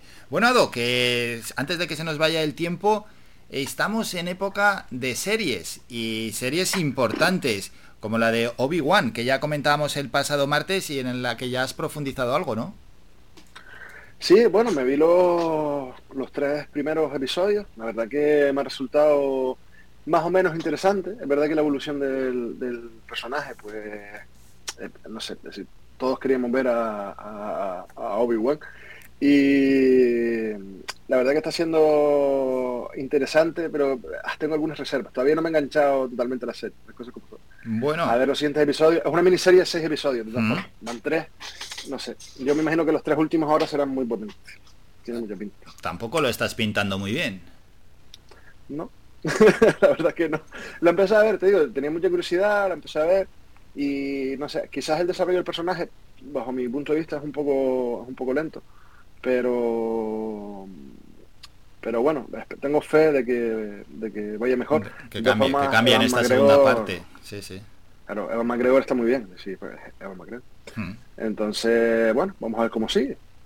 Vamos, vamos a ver, vamos a ver. Ojalá remonte un poquito Obi-Wan. Si, eh, si algún oyente tiene otra opinión, nos lo puede hacer llegar, ¿eh? Al, mismamente al, al WhatsApp, al 656 60 96 92 en un mensaje de audio. También tenemos Stranger Things, donde has profundizado incluso más. Brutal. Sí, ¿eh? Brutal. Brutal. Yo no sé si tú sigues la serie, pero... No, no, yo no lo estoy eh, siguiendo. no. Pues no sé, primero que, no sé, todos los que hemos nacido en los 80 o que hemos vivido 80, 90, eh, no sé, yo conecto muy bien con, con, con- con la serie, con la, con la época. Y después sí que eh, esta primera parte de la cuarta temporada Ah. está siendo bastante más oscura, eh, bastante más gore. Eh, no sé, cada vez es un poco más, eh, un poquito más adulta. Entonces, eh, no sé, a mí me está pareciendo muy, muy interesante. Y, la verdad que, sobre todo el final de la... Porque la, se estrenaron ahora siete episodios y el 1 de febrero, el 1 de febrero, me encanta de mi percepción del tiempo. El 1 del mes que viene, el 1 de julio, Julio. eh, se estrena la, la segunda parte de la serie. Que Netflix eh, habitualmente lo que hacía era que las estrenaba todas de un golpe y ahora lo ha hecho de dos veces. Eh, prolongando mi suscripción a Netflix un mes más. Ya te, van, te van enganchando, vas mes a mes. Bien, bien. Bueno, tu Entonces- sensación con Stranger Things es buena. Muy, muy buena. Bueno, Muy, muy buena. ahí lo dejamos. Bien. Bueno, esta gran recomendación. Y tenemos The Voice también. Brutal. Brutal, me vi los tres primeros episodios y la verdad es que me parece increíble. Además porque la premisa de The Boy me parece interesante, porque la concepción nuestra de los superhéroes desde un primer momento es que hay, pues, eh, Superman es bueno, ¿sabes? Y hace cosas de... Entonces aquí el, el, el Superman de The Boy, que se llama eh, Patriota, pues es un señor que tiene unos graves, por no decir gravísimos problemas mentales. Y son seres humanos que tienen problemas con, con, eh, el añadido de que tienen superpoderes. Entonces al final me parece que es una visión más realista de los, de los, de los superhéroes. De los superhéroes. Visión realista de los superhéroes, me encanta, me encanta la explicación. Sí, sí, sí. Y entonces, bueno, la verdad es que, claro, porque al final eh, son seres humanos y tienen vicios y tienen taras y tienen problemas y tienen... Entonces sí que es muy es muy curioso y sobre todo la psicología de los personajes, que al final es imaginarte como, bueno, una peli también que se hizo hace unos años que se llama El Hijo, si no mal, que es también como de un Superman malo. Eh, claro, aquí son gente que tiene problemas y que no tiene, es decir, no sé, eh, puede matar a no sé cuántas personas, nadie le va a poder hacer nada, porque es invulnerable. Claro. ¿sabes? Entonces el hecho de tú tener ese poder, ¿sabes? Al final yo creo que también es una metáfora un poco política de, A ver por de dónde vamos. algunos, Que sin- algunos regímenes. Ah, Pensé que iba a ser más centrado en España, con eso de que es intocable y inviolable y todo, que no te ibas a no, tan, no, no, yo te, te ibas a ir no, tan sí, lejos. Las obviedades, las obviedades no hay que decirlas. Pero sí implícito en el mensaje, ¿no? Sí, sí. No, es verdad que el, el poder corrompe, ¿no? Y por eso fallan eh, lo- los sistemas políticos o las teorías políticas que tienen una concepción muy igualitaria, eh, posiblemente fallan porque, bueno, la primera premisa es que el ser humano es bueno por naturaleza, Mm. y eso es bastante dudable. Oh, sí. Y, Vaya y por otro discusiones lado, sobre ese asunto. Sí, sí. Es que eso de que es y por otro lado que el, el poder al final, el hecho de tú tener un, un- mucho poder, eh, hay gente que lo puede llevar bien, pero tienes que tener la cabeza muy centrada y yo creo que es muy difícil. Entonces, yo creo que aquí hay un reflejo interesante social si miras un por de capas detrás y, y es interesante. Sobre todo porque te digo, el personaje del patriota eh, es que además que la serie no tiene, esta serie no tiene eh, eh, no me sale la palabra. Es decir, eh, las cosas que pasan, claro, si un tío tiene el superpoder, como Sí. Superman, ¿no? Que tiene la visión de rayos láser, pues si utiliza eso contra un ser humano, lo parte por la mitad. y aquí Claro. pasa. ¿Sabes? Entonces es curioso decir, hay accidentes, hay cosas que pasan. y son cosas que si esto fuera verdad, pues posiblemente serían de esa manera, más que, que la onda Superman o más que la onda eh, Flash. Entonces es muy curioso. Por tanto, ha dado tres series, ¿no? Hombre, que cada uno vea la que quiera, lógicamente, para ello está en libertad, pero mm, entre Stranger Things, The Boys y Obi-Wan, parece que Obi-Wan es la que quizás te ha dejado más frío y que las otras dos las recomiendas sí o sí. Sí, yo creo que Obi-Wan me imagino que mejorará y también Disney está jugando con la nostalgia, a tope. Sí. Al final los fans de Star Wars quieren ver cosas de Star Wars y, y es lo que pasa. Es como lo que pasó con el con el Mandaloriano y con Boba Fett, que al final pues sacaron el Mandaloriano, la gente quiere ver ese universo. Y igual que Boba Fett, que encima es que me parece muy triste, es que cada vez que me acuerdo, en Boba, lo mejor de Boba Fett es cuando no sale Boba Fett, y es muy triste. No, Pero bueno, los fans, los fans queremos ver eso. Entonces Disney está jugando un poco con eso. Y es verdad que a lo mejor, para mí lo que decía antes, que el desarrollo a lo mejor es un poco lento, pero de repente esa parte que es más lenta, pues entiendo que ahora, si mirándolo como un todo, no como, como por capítulos sueltos, pues me imagino que tendrá, la evolución pues será mucho más rápida y que empiecen a pasar pues muchas más cosas. Bueno, tenemos varios temas pendientes que hablaremos ya para próximos programas. Entre ellos también vamos a dejar algún apunte sobre videojuegos en próximos martes. Pero en este minuto que nos queda vamos a mirar a la cartelera. Próximos estrenos va a llegar eh, Mr. Wayne con Benedict Cumberbatch y Claire Foy. Bueno, es una película inspirada en la historia real del británico Louis Wayne, etcétera, etcétera. Es un artista, inventor e empresario. Luego en el cine español aparece La Voluntaria, dirigida por Nelly Reguera, y en el reparto está Carmen Machi y Chaso Arana. Y va a llegar Jurassic World, Dominion, Jurassic World. ¿Qué te parece el universo de los dinosaurios, Ado? Ahí siguen alargando el chicle de los dinosaurios. Ya, desde la primera vez que salió aquella, la primera que fue un bombazo hasta ahora. Son dinosaurios, los dinosaurios molan. Sí, pero ¿cómo llevas? ¿No, te, ¿No estás un poco saturado de dinosaurios o lo llevas bien? Yo es que no me acuerdo de las anteriores, entonces Pues la las primera, veo. sí, hombre. De la primera sí, pero Hmm. de la última etapa no me acuerdo de las anteriores. No sé si son dos, si hay tres, creo que son dos. Y la verdad que mm, eh, quitándolas eso, las tres primeras de la saga, de ahí para adelante no las recuerdo, recuerdo cosas sueltas. Pero sí que es interesante al final porque, hombre, los efectos están guays y al final las historias. Muchas veces pasa que las historias que te cuentan tampoco te van a contar nada nuevo, sino es mero entretenimiento. Como seguro que he dicho un montón de veces y siempre se me olvida, Billy Wilder decía que si él conseguía que durante que una persona pagando una entrada durante una hora, una hora y media se olvidara de sus problemas, él había conseguido su meta. Pues yo creo que aquí es un poco eso en la máxima expresión. Tú vas, te sientas, eh, eh, si está mi amigo Álvaro, no estás comiendo rosca porque no molesta. No, no, no. Y, y- Bueno, en esta peli, pf, en esta igual me da un poco igual. horita y media de desconexión del mundo. Al final tú coges y estás pensando que tienes el, estás estresado por el trabajo, que tienes que pagar factura, se te quita eso en una horita y media y yo creo que al final está conseguido, los efectos están guay, las películas al final están bien, pero al final es eso, planteamiento, nudo, desenlace, la historia que te han contado 20 veces, pero añadiendo pues, pues dinosaurios. Si no fueran dinosaurios serían extraterrestres y sería igual de Y, divertido. cl- y claro, con un presupuesto enorme y con toda la última tecnología. No sé si es de, de Bayona esta última también.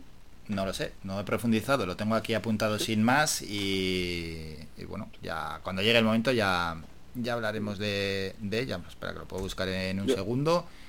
Y, La no- iré a ver al cine, eh, esta. y nos seguro. vamos, nos vamos. No, la dirección es de Colin Trevorrow.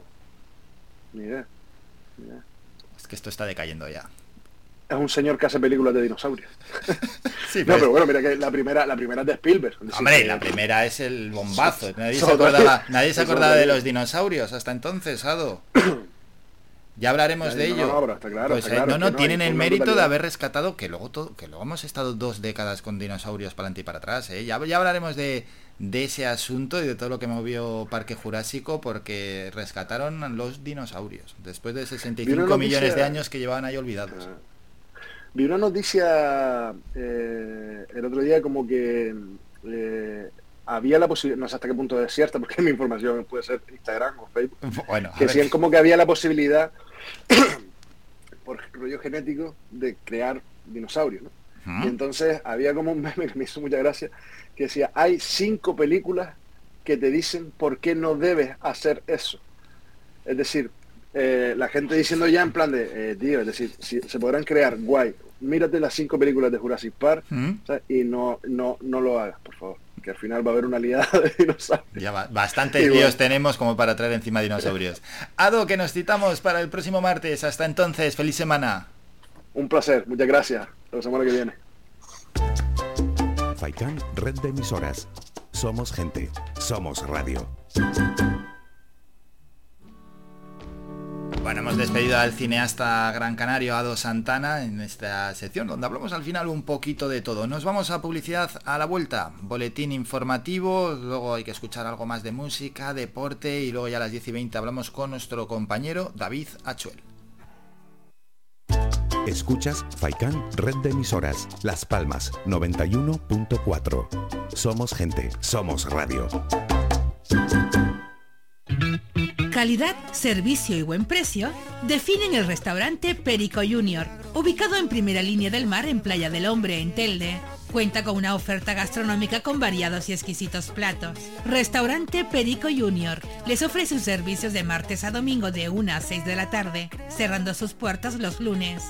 Restaurante Perico Junior, lo mejor del mar. Torino Seguros por fin llega Telde. Trabajamos con todas las compañías de seguros a precios que nadie tiene en Canarias. Seguros para conductores noveles menores de 25 años desde 199 euros al año. Ven y visítanos de lunes a viernes de 9 a 1 y media y de 4 a 7 y media de la tarde. Estamos ubicados en Los Picachos en la calle 8 de marzo, local 1. Teléfono 928 58 64 29. Torino Seguros, el más económico de Canarias.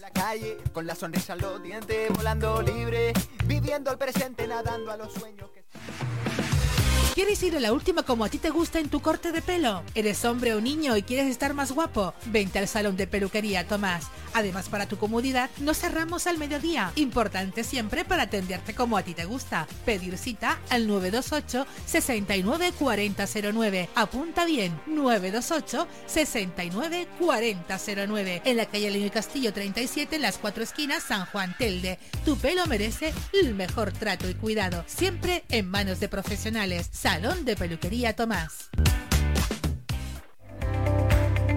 Síguenos en nuestras redes sociales. Estamos en Facebook, Twitter e Instagram. Búscanos como Radio Faicán FM y descubre todas nuestras novedades. Visita nuestra página web www.radiofaikan.com y descubre las últimas noticias, entrevistas y novedades de nuestros programas, así como volver a escuchar tus programas favoritos en repetición. www.radiofaikan.com Faikan, red de emisoras. Somos gente, somos radio. Escuchas Las Mañanas de Faicán con Álvaro Fernández.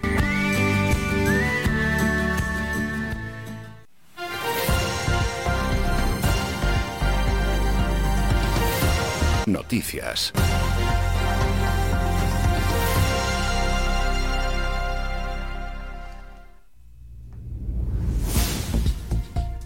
Ya para el boletín informativo de las 10 de la mañana. Pasan unos breves minutos. La Consejería de Sanidad del Gobierno de Canarias informa de un nuevo caso de viruela del mono constatado este pasado viernes 3 de junio y notifica 5 en estudio por posible diagnóstico de viruela del mono, lo que supone que se elevan a 17 los casos desde el inicio de la declaración de la alerta sanitaria con 12 en Gran Canaria y 5 en Tenerife.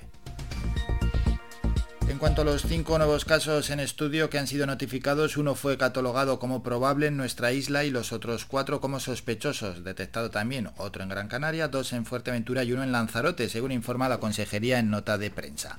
Al respecto, se indica que todos los casos están teniendo sintomatología leve, salvo uno sospechoso que está en ingreso hospitalario por otra patología no relacionada con la viruela del mono, el resto de personas están en aislamiento domiciliario y recibiendo seguimiento por parte de atención primaria.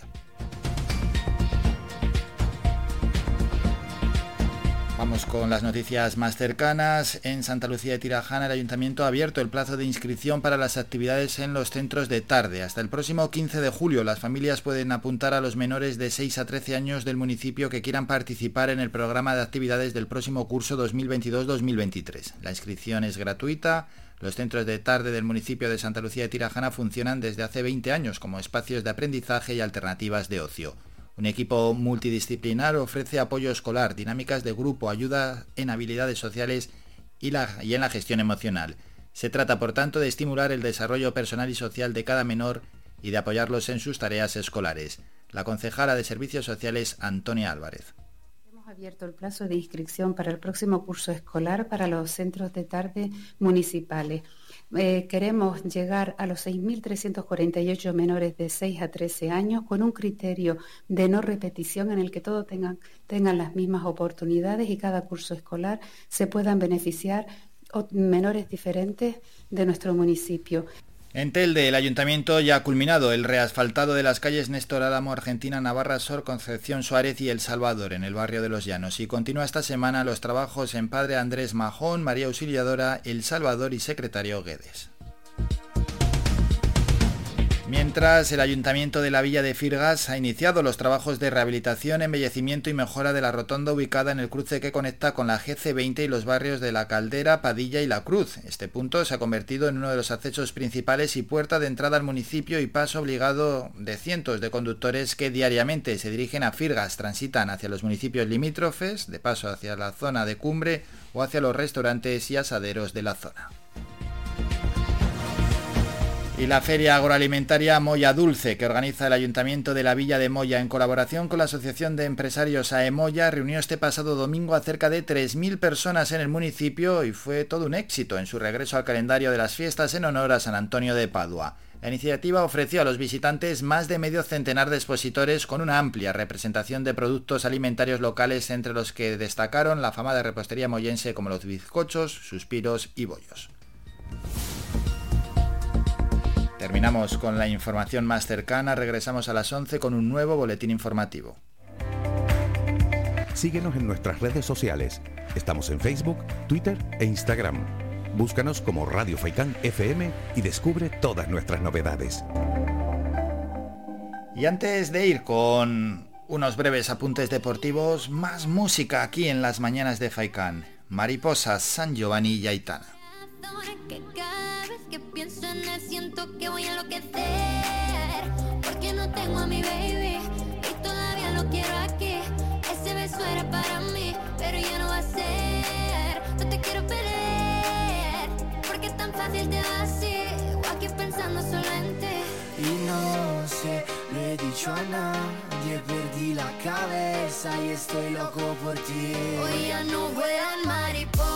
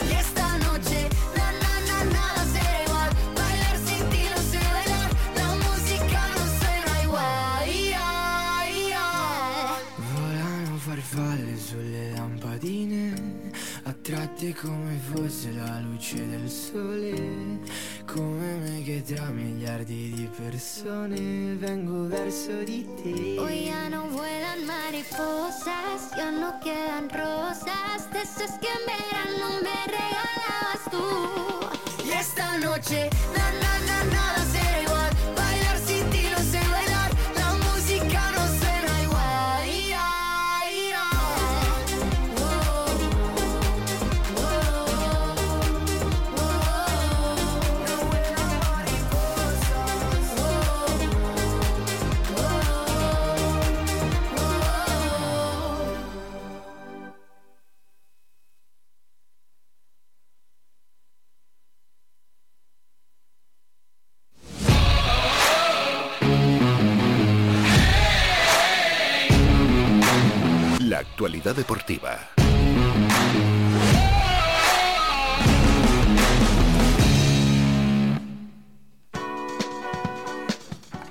Para la información deportiva. Vamos a ver qué tenemos para hoy en cuanto al mundo del fútbol. Poco a poco ya se van acabando los partidos, aunque ahora están con esto de la Nations League, diferentes selecciones jugando. Está en la Liga hoy van a jugar. Bueno, vamos a dejar los horarios para los aficionados al fútbol. Hay buenos partidos. 8 menos cuarto, Alemania-Inglaterra e Italia-Hungría. Luego ya en la Liga B a las 5, Finlandia-Montenegro y a las 8 menos cuarto, Bosnia-Herzegovina frente a Rumanía. Y en la Liga C, 8 menos cuarto, Islas Feroe frente a Luxemburgo y Lituania contra Turquía. Hay otro partido en la clasificación para la Copa del Mundo. A las 7 de la tarde se enfrentan Emiratos Árabes Unidos frente a Australia. Eso en cuanto al mundo del fútbol. Ya saben que la Unión Deportiva Las Palmas fue eliminada frente al Tenerife en los playoffs de ascenso a segunda división y que queda por tanto a primera división, perdón, y queda por tanto la finalísima que van a jugar mm, Girona y Tenerife en los siguientes horarios. El día 11 de junio, Girona-Tenerife a las 8 de la tarde y una semana después se jugará también a las 8 de la tarde el día 19 de junio el Tenerife-Girona. Y el que gane será equipo de primera división. Y en cuanto al baloncesto, en la Liga Endesa, esos playoffs donde las noticias en torno a la salud del entrenador del Real Madrid, Pablo Lasso, no son malas del todo, después de sufrir un infarto y poco a poco va mejorando el entrenador del Real Madrid, Pablo Lasso. Hoy juega su equipo eh, va juega en Vitoria, a las 8 se enfrentan Basconia frente a Real Madrid 2-0. Va ganando el equipo blanco en la eliminatoria. Y por su parte, mañana jugarán el Juventud y el Barcelona a las 8 de la tarde en casa del Juventud. Esta eliminatoria va empate a 1. Dejamos el fútbol y el baloncesto y vamos con un apunte local y es que el campo municipal Alfonso Silva acogió el sábado la fiesta de clausura de las escuelas deportivas municipales de fútbol base de Las Palmas de Gran Canaria. En un acto que aglutinó a más de 400 niños y niñas en representación de 18 clubes de la capital Gran Canaria. Hay que destacar que esta edición contó desde el pasado otoño con la participación de 49 equipos no federados, 19 mini benjamines, 23 pre-benjamines y 7 benjamines contabilizándose por tanto más de mil niños inscritos. Durante este periodo la actividad se ha desarrollado en distintos campos de los cinco distritos de la ciudad, como es el caso del Batán y Olla de la Plata en el distrito Vegueta con Fira, del campo Manuel Naranjo Sosa, que está en Isla Puerto Guanarteme, el de Casablanca 3 en el distrito centro, las mesas en Tamaraceite San Lorenzo Tenoya y las Reollas Parque Atlántico y Pepe González en Ciudad Alta. Además de la entrega de premios, en la cual se galardonó en el concurso ecológico a los equipos Mini Benjamín del Aregranca, el Prebenjamín del San Juan y el Benjamín de la Unión Deportiva Las Palmas A, los niños pudieron disfrutar de las distintas actividades y talleres instalados sobre el recinto situado en el Parque de la Ballena. Alrededor del campo se colocaron castillos hinchables, talleres, pintacaras, juegos, etc. Y ahí estuvo también el alcalde de Las Palmas de Gran Canaria, Augusto Hidalgo, que resaltó que el acto tiene la necesidad de inculcar a los niños de competir y no solo ganar. Escuchamos al alcalde. Estamos en la clausura de las escuelitas de fútbol de Las Palmas de Gran Canaria, un proyecto donde casi mil niños y niñas de la ciudad practican el fútbol sin clasificaciones, sin eh, tener tarjetas amarillas ni rojas, sino una fiesta del fútbol donde se divierten, practican la eh, educación física, eh, hacen deporte en definitiva y hacen una apuesta por la salud. Nuestra apuesta como ciudad es la de garantizar que tengamos instalaciones y recursos para que todos, independientemente de que sean personas federadas o no, puedan practicar deporte en la ciudad de Las Palmas de Gran Canaria. Un proyecto como este garantiza que los más pequeñitos lo puedan hacer y en el futuro eh, practiquen cualquier otra disciplina deportiva o se federen también en club de fútbol. Y por tanto, felicitar a los niños y niñas que han disfrutado de esta escuelita de fútbol, felicitar a los padres que han estado en esta escuelita de fútbol y de luego garantizarles que el año que viene los volveremos aquí a ver en las escuelas de fútbol de Las Palmas de Gran Canaria. Bueno, se invierten 80, casi 83.000 euros en la organización de las ligas municipales de baloncesto y fútbol 8 de las escuelas deportivas del Instituto Municipal de Deportes de Las Palmas de Gran Canaria y en el acto, aparte del alcalde Augusto Hidalgo, también estuvo el concejal de deportes Aridani Romero, quien manifestó que los pilares que sustentan estas escuelas municipales son la deportividad, la diversión y la participación. Clausuramos una nueva edición de la Liga de Escuelitas de Fútbol de la ciudad de Las Palmas de, de Gran Canaria. Una iniciativa que impulsamos desde el Instituto Municipal de Deportes y que este año se han dado más de mil niños y niñas, compitiendo sin clasificación, sin elemento disciplinario y com- compitiendo niños y niñas, incluso eh, intercambiando los equipos. Este es un elemento fundamental para nosotros porque desde edades muy tempranas los niños y niñas se están incorporando a la actividad física y el deporte, pero no a la competición, eso vendrá después. Es verdad que los ayuntamientos hacemos muchas cosas, pero fundamentalmente tenemos una competencia atribuida, que es promover la actividad física el deporte en el deporte base, en los niños y niñas de menores de 16 años. Y eso es lo que estamos haciendo hoy aquí. Y lo finalizamos con una gran fiesta, acompañado de sus padres y de sus madres, porque creo que es el elemento fundamental agradecer a todas las familias que estén incorporando de manera temprana, esto es insistir en esta idea, a sus hijos, a sus hijas, a los hábitos saludables y a la práctica físico-deportiva.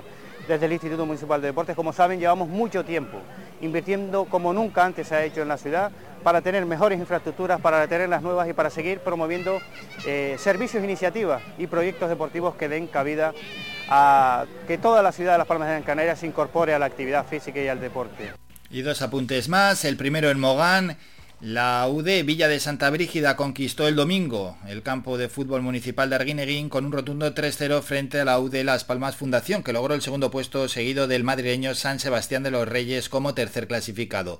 La cuarta posición en el Mogán Summer Cup la ocupó el Universitario FC y la quinta el Orientación Marítima de Lanzarote que venció al Arguineguín.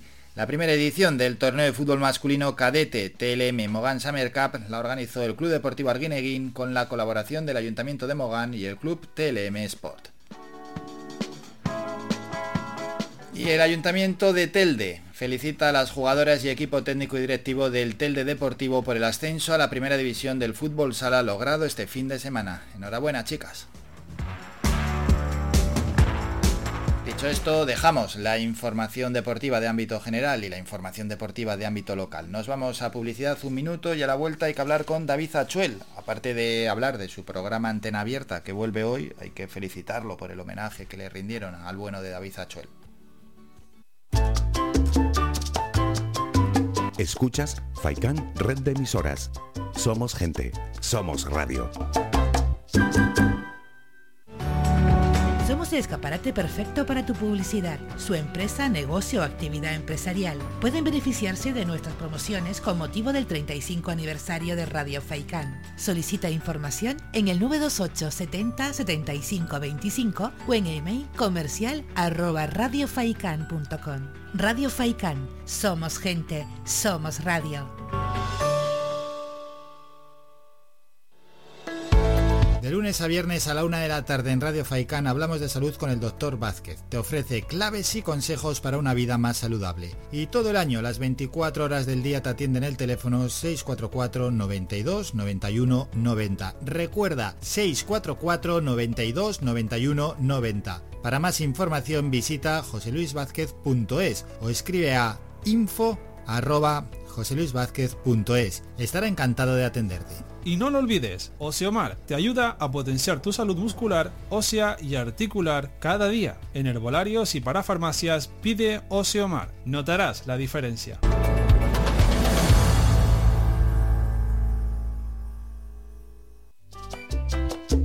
Puedes escuchar Faikan Red de emisoras en las siguientes frecuencias. La Aldea 105.9, Agaete 99.9, Galdar 106.5, Terror 96.7, Telde 99.4, San Mateo 103.4, Tunte 100.4, Mogán 104.2, Artenara 95.2, Las Palmas 91.4, Maspalomas 94.5, Arrecife 91.6, Puerto del Rosario 102.0, además de nuestra página web www.radiofaikan.com y app oficial Faikan Red de Emisoras.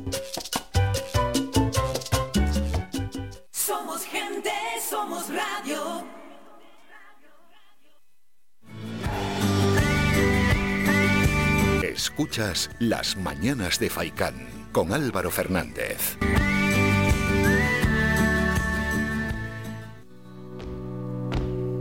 Hoy es un gran día para Radio Faicán y es un gran día también para la radio en general. Vuelve nuestro amigo y compañero David Achuel y vuelve hoy aquí a Radio Faicán con su programa Antena Abierta. El programa se emitirá martes, miércoles y jueves desde las 5 de la tarde hasta las 7, con dos horas de plena actualidad. Vamos a saludar ya al gran protagonista David Achuel. David, buenos días.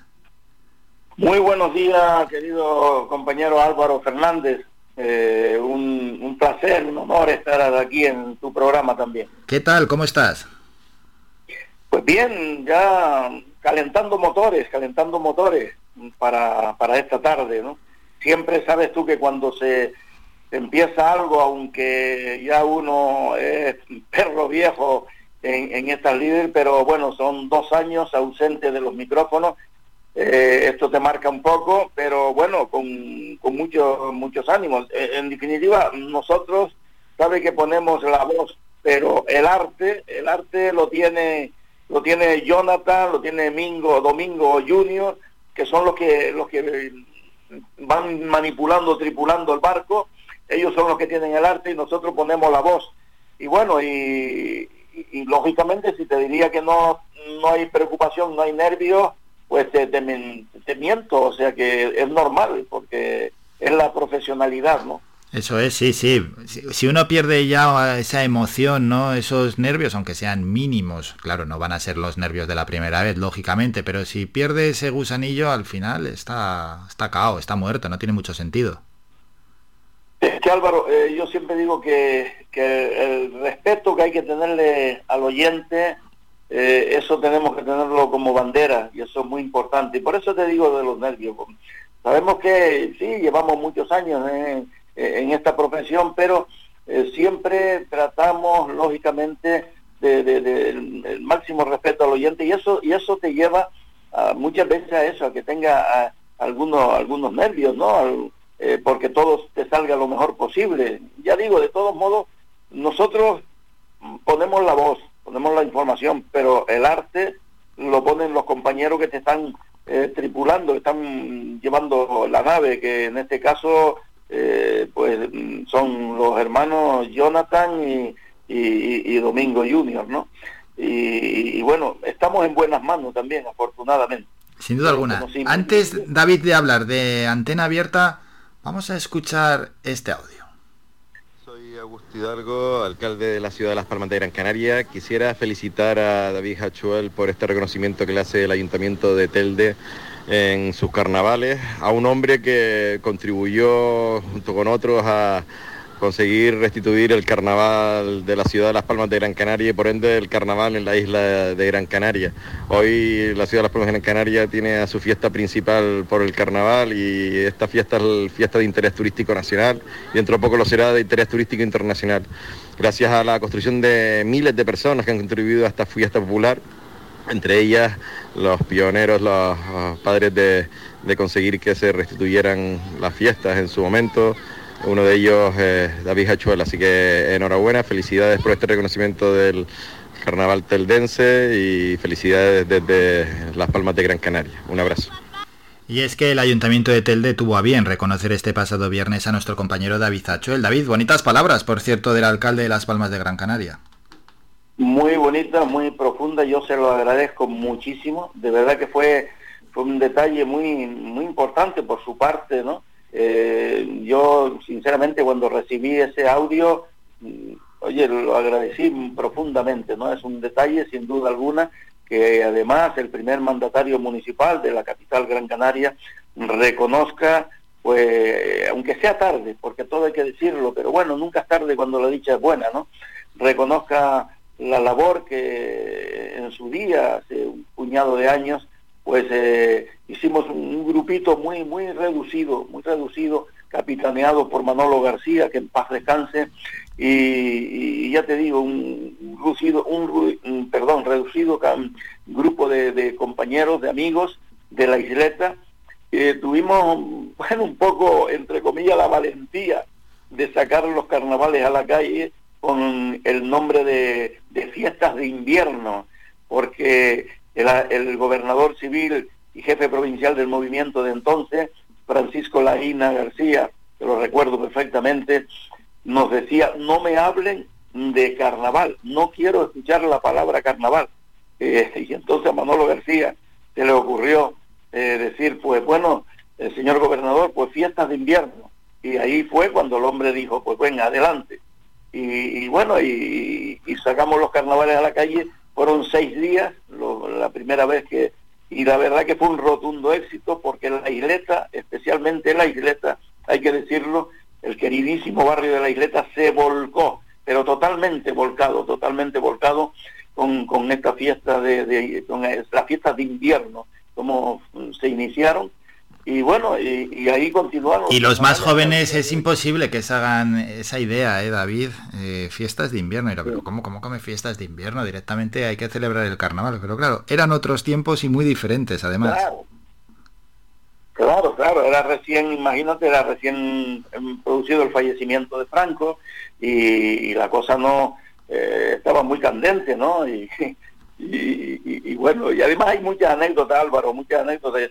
Nosotros recordamos en alguna ocasión ese pequeño grupito que nos atrevimos a sacar los carnavales a la calle por alguna zona de la isleta, eh, correr delante de, entonces se le llamaban los grises, a, a la, a la Policía Nacional, y correr delante, porque bueno, y escondernos eh, en la iglesia de la luz, escondernos detrás del altar con el, el sacerdote Domínguez, eh, que el hombre también se implicó con nosotros en aquello y, y, y, en fin, un grupito pequeño, pequeño de, de, de gente de, de, de la isleta que de verdad yo, yo les recuerdo mucho y así fue, así fue como, como se iniciaron los carnavales y mira dónde han llegado hoy día. ¿eh?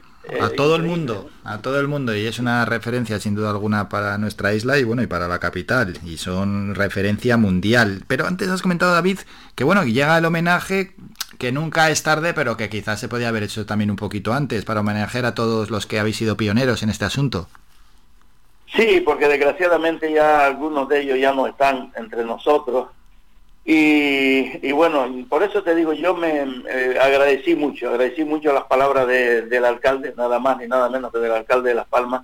La verdad que fue un gran detalle, un gran detalle conmigo, que bueno, que el hombre reconociera esa, esa labor de, de- repito, Álvaro, del pequeño grupo que, que entonces eh, Alberto Trujillo, Ginés Betancor, eh, un taxista que llamábamos el del puro, que usaba mucho los puros, que el pobre hombre, fíjate cómo, fíjate los sacrificios del carnaval, te cuento una anécdota. Cuéntanos, cuéntanos. El taxista, el taxista iba el día antes de la cabalgata, eh, iba a, a Teror, a Teror, y el hombre traía un saco de chorizos de Teror, y frente mismo a la plaza del mercado del puerto había una panadería, no sé si existe todavía, y, y el- y- y los panaderos le regalaban dos sacos de panes.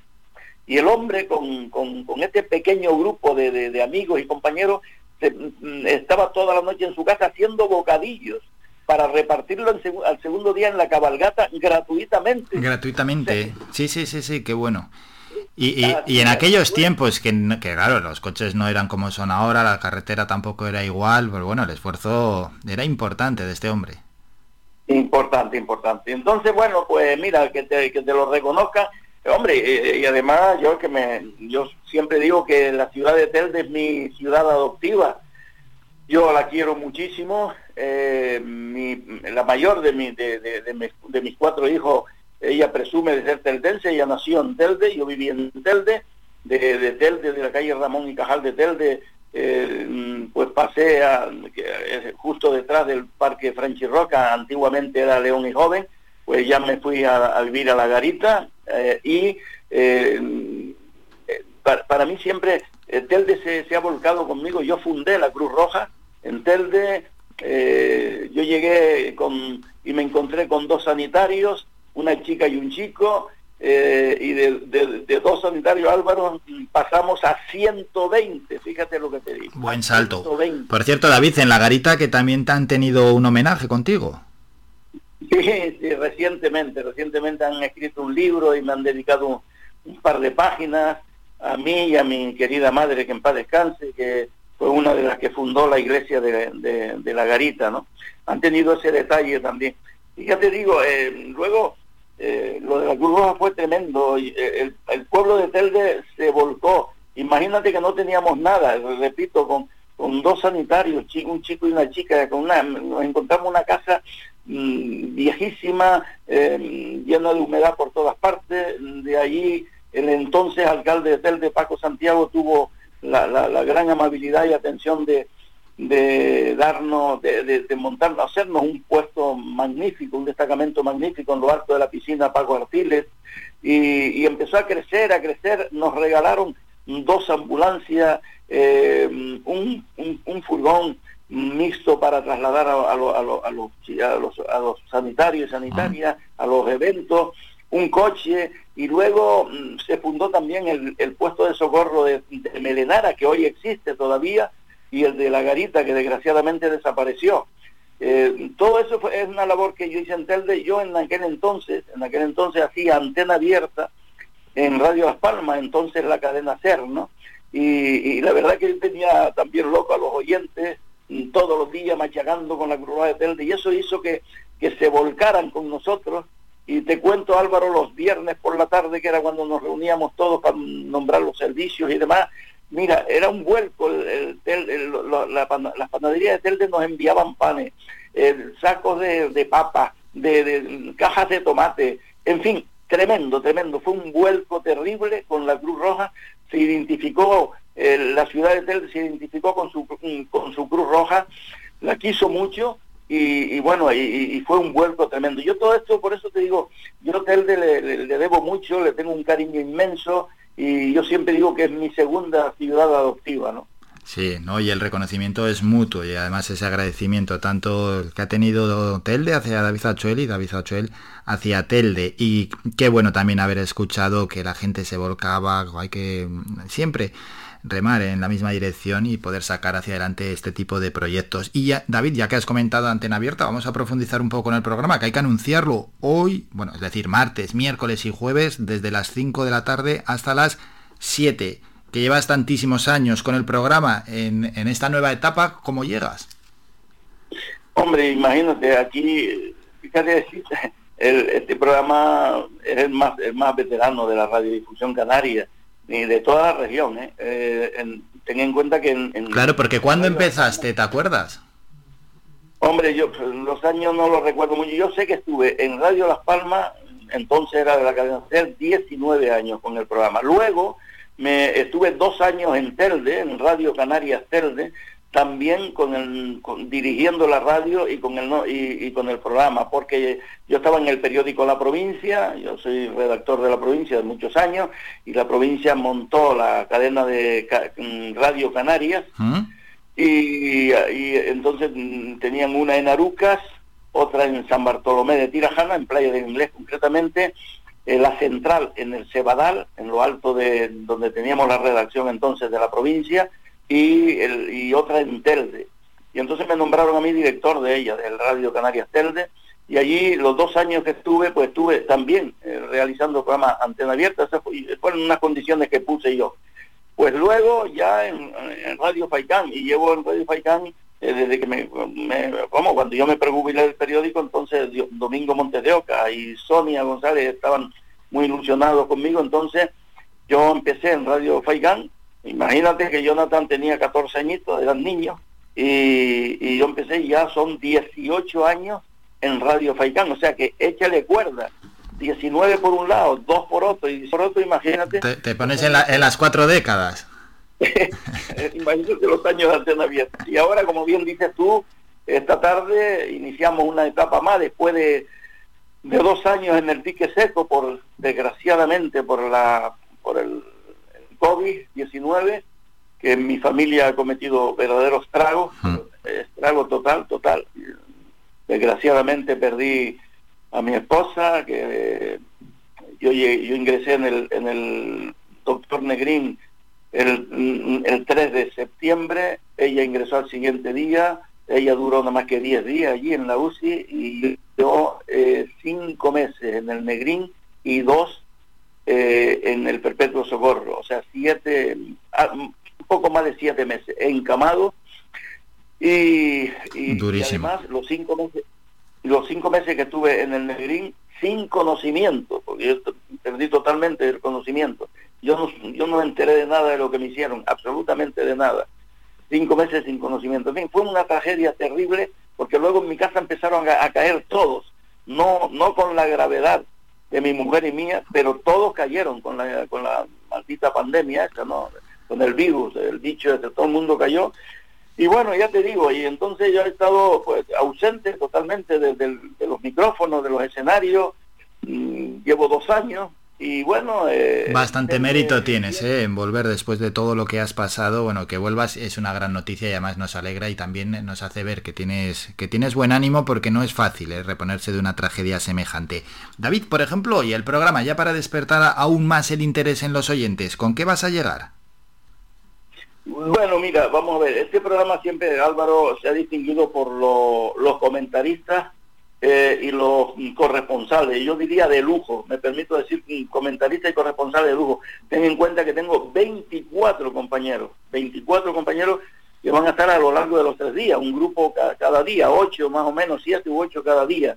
Eh, hoy, por ejemplo, hoy me, me falla uno porque su madre mm, se ha puesto muy mal y yo le deseo que se recupere pronto, que es el corresponsal de la aldea de San Nicolás, que me lo comunicó esta mañana tempranito. Pero los demás están ahí cada día y, ellos son prácticamente, Álvaro, los, los que hacen el programa. Los comentaristas con sus comentarios, varios de ellos son periodistas profesionales, eh, maravillosos, eh, un cronista deportivo, redactor jefe de deporte del periódico La Provincia, o sea, gente de, de, calidad. Está el, el- el cronista oficial de Telde, eh, don Antonio María González Padrón, está el, el cronista oficial de Galdar, eh, don Ángel, eh, Ángel Ruiz. Luego, vamos, hay un plantel mm, tremendo, tremendo de, compañeros y son los que prácticamente hacen el programa. Y luego tenemos mm, noticias variadas que, que- que- que nos llegan, comentarios, en fin. Eh, en sí, esto, esto es lo que, lo que es el programa, ¿no? Qué bueno, y la- lo importante es seguir informando de todo lo que acontece en nuestra isla. David, y ya para terminar, lo que ha cambiado la radio, ¿eh? desde que te iniciaste, pues lo que hemos recordado antes, hace ya cuatro décadas a lo que hoy en día es la radio, que ojo, que se ve amenazada también por otros medios de comunicación. La, la primera competencia de la radio son otros medios también de, de comunicación y nuevos medios, por supuesto, que aparecen. Totalmente de acuerdo, Álvaro, totalmente de acuerdo. Lamentablemente es verdad lo que tú dices, son hoy día pues las redes sociales son las que las que las que mandan y cada día son más las redes sociales que hay y, y- y- y bueno y desgraciadamente eso afecta, nos afecta a nosotros, afecta a la, a la, a la radio principalmente, también a los periódicos, cuidado, ¿eh? también los periódicos, los periódicos ya de papel lo están pasando tremendamente Sí, mal, ¿eh? sí, sí, sí, muy ¿eh? Bastante que Muy aguanta. mal. Ma- muy mal y entonces afecta- han afectado mucho a los, a los periódicos, a las emisoras de radio y en fin, pero bueno, eh, ahí, ahí hay que estar y lo que, lo tú dices, el cambio ha sido tremendo. ¿Quién nos iba a decir, Álvaro, que ahora mismo, por ejemplo, estás tú ahí en la radio con tu programa y tu, tu imagen eh, y tu voz está llegando al mundo entero, al mundo entero a través de internet. Es que eh, eso Sí, sí, sí, que se, se con- a través de la página, una persona que esté en Australia, en Nueva York o en París nos puede estar escuchando. Así es. ¿Quién lo iba a decir? Es verdad. hace, hace unos años atrás. impensable esto, ¿me entiendes? Y bueno, eh, la modernidad, chicos, y, y- y- y tenemos que estar ahí, al día, ¿no? Y no queda otra, y la radio se tiene que ir renovando, por supuesto. Bueno, con David Achuel podríamos estar aquí hablando hasta las 5 de la tarde, que es el momento, ¿no? En el que empezará antena abierta. Apunten los oyentes, martes, miércoles y jueves en Radio Faicán vuelve David Achuel con su programa Antena Abierta, que nadie se lo pierda. David, ha sido un enorme placer charlar estos minutos. Muchísimas gracias por estar en el programa y por supuesto muchísima suerte hoy de cara a esa vuelta que vuelves con Antena Abierta. Gracias, David. Muchísimas gracias a ti, Álvaro Fernández, y te deseo también lo mejor, eh, éxito y mucha suerte en tu programa que lo estás dirigiendo bastante bien, muy bien además. Pues nada, un abrazo muy fuerte para los compañeros y para los oyentes, para los oyentes que les quiero mucho, mi, mi abrazo cordial y sincero. Visita nuestra página web www.radiofaikan.com y descubre las últimas noticias, entrevistas y novedades de nuestros programas, así como volver a escuchar tus programas favoritos en repetición. www.radiofaikan.com Después de despedir a David Achuel, nos vamos a publicidad y a la vuelta. Hablamos con la coordinadora de la asociación ONG Ser Humano. Seguro que en publicidad habéis escuchado ese teléfono de acompañamiento para esas personas que se sienten solas, ¿no? Hay que cuidar de quienes nos cuidaron. Pues sobre este proyecto, que además eh, Radio Faicán apuesta por él ciegamente, vamos a hablar con Patricia Provedo. Un minuto y volvemos con ella.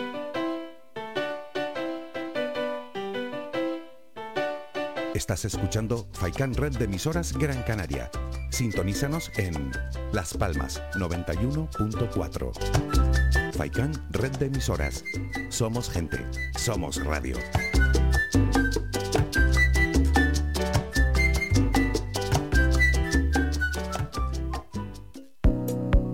¿Eres propietario de una vivienda vacía? Desde Visocan te damos las máximas garantías de alquiler seguro. Con el programa Vivienda Vacía de Canarias gestionamos tu propiedad en régimen de alquiler, con todos los avales que te aseguran un arrendamiento solvente y fijo y la garantía de una empresa pública. Entra en Programa viviendavacía.visocan.es e infórmate. Un programa impulsado por Visocan y la Consejería de Vivienda del Gobierno de Canarias.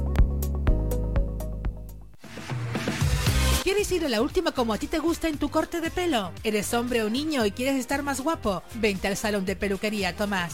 Además, para tu comodidad, no cerramos al mediodía. Importante siempre para atenderte como a ti te gusta. Pedir cita al 928 69 4009. Apunta bien, 928 69 4009. En la calle Leño y Castillo 37, en las cuatro esquinas, San Juan Telde. Tu pelo merece el mejor trato y cuidado. Siempre en manos de profesionales. Salón de Peluquería Tomás. Y si tengo que escoger. Si necesita reciclar cualquier tipo de material, acuda al centro de reciclaje en Arinaga. Aceptamos todo tipo de residuos, a excepción de materiales peligrosos. Estamos ubicados en la calle Los Cactus, en la bajada al muelle, en Arinaga. Permanecemos abiertos de lunes a viernes desde las 7 y media de la mañana a 6 de la tarde. Los sábados de 7 y media de la mañana a 2 de la tarde. Teléfono de contacto 670 44 57 06. Me quedo, me quedo, me quedo. Descarga gratis nuestra app oficial Faikan Red de Emisoras y escúchanos en directo, además de todos nuestros programas en repetición, imágenes, vídeos y noticias. Disponible ya en Google Play y Apple Store. Somos gente, somos radio.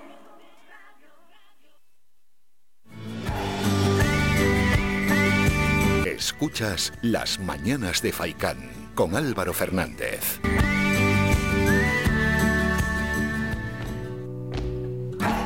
Presten mucha atención a lo que vamos a hablar a continuación y es que la asociación ONG Ser Humano lleva adelante diferentes proyectos, proyectos que pueden ser de gran utilidad para muchas personas atendiendo a las características de vida que tienen. Uno de ellos es el proyecto EON, que es un proyecto realmente interesante, que ahora vamos a habla- hablar con Patricia Provedo, quien es coordinadora de la asociación ONG Ser Humano, y que sirve para cuidar a quienes nos cuidaron y sobre todo es un acompañamiento telefónico para esas personas que están en situación de soledad, personas mayores, personas con discapacidad, ¿no? Sin familia en su domicilio, personas mayores que pueden estar en cualquier lugar y por supuesto en los hospitales, en las residencias, etcétera. Patricia, buenos días. Hola, buenos días. Bueno, toca hablar de este proyecto EON y que los oyentes que nos estén escuchando se puedan beneficiar. Pero antes de profundizar en el proyecto vamos a presentar también la ONG Ser Humano. ¿Quiénes son la o quiénes formáis esta ONG? Vale, ONG Ser Humano es una asociación que se encuentra en Gran Canaria y en Tenerife, tiene dos sedes. Y bueno, desarrollamos varios proyectos tanto de cooperación internacional en Gambia como para personas mayores y situación en exclusión social. ¿Qué tal está funcionando esa cooperación internacional en Gambia?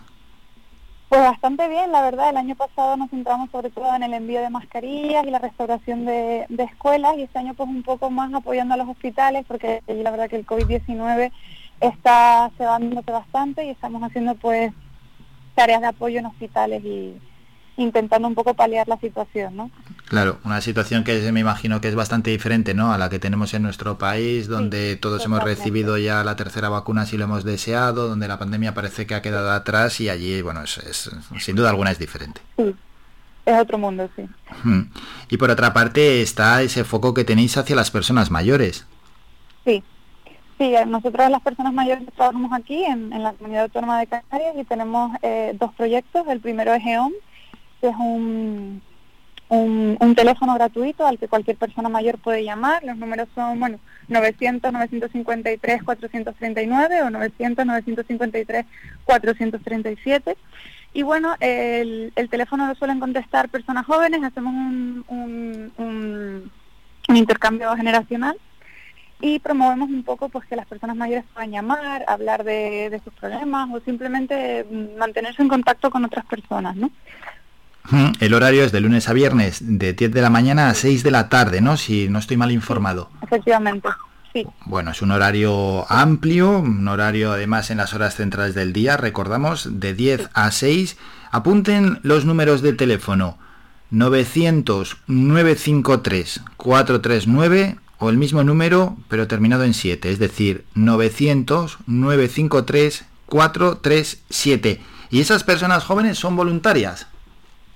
Algunas son voluntarias y otras son integradores sociales, ¿no? Y están, eh, están pues ahí de, de- del horario que comentaste, ¿no? De, nue- de 10 a de 10 a 6. Bueno, qué bien, ¿eh? Y es de agradecer también que las personas jóvenes pongan su granito de arena, Patricia.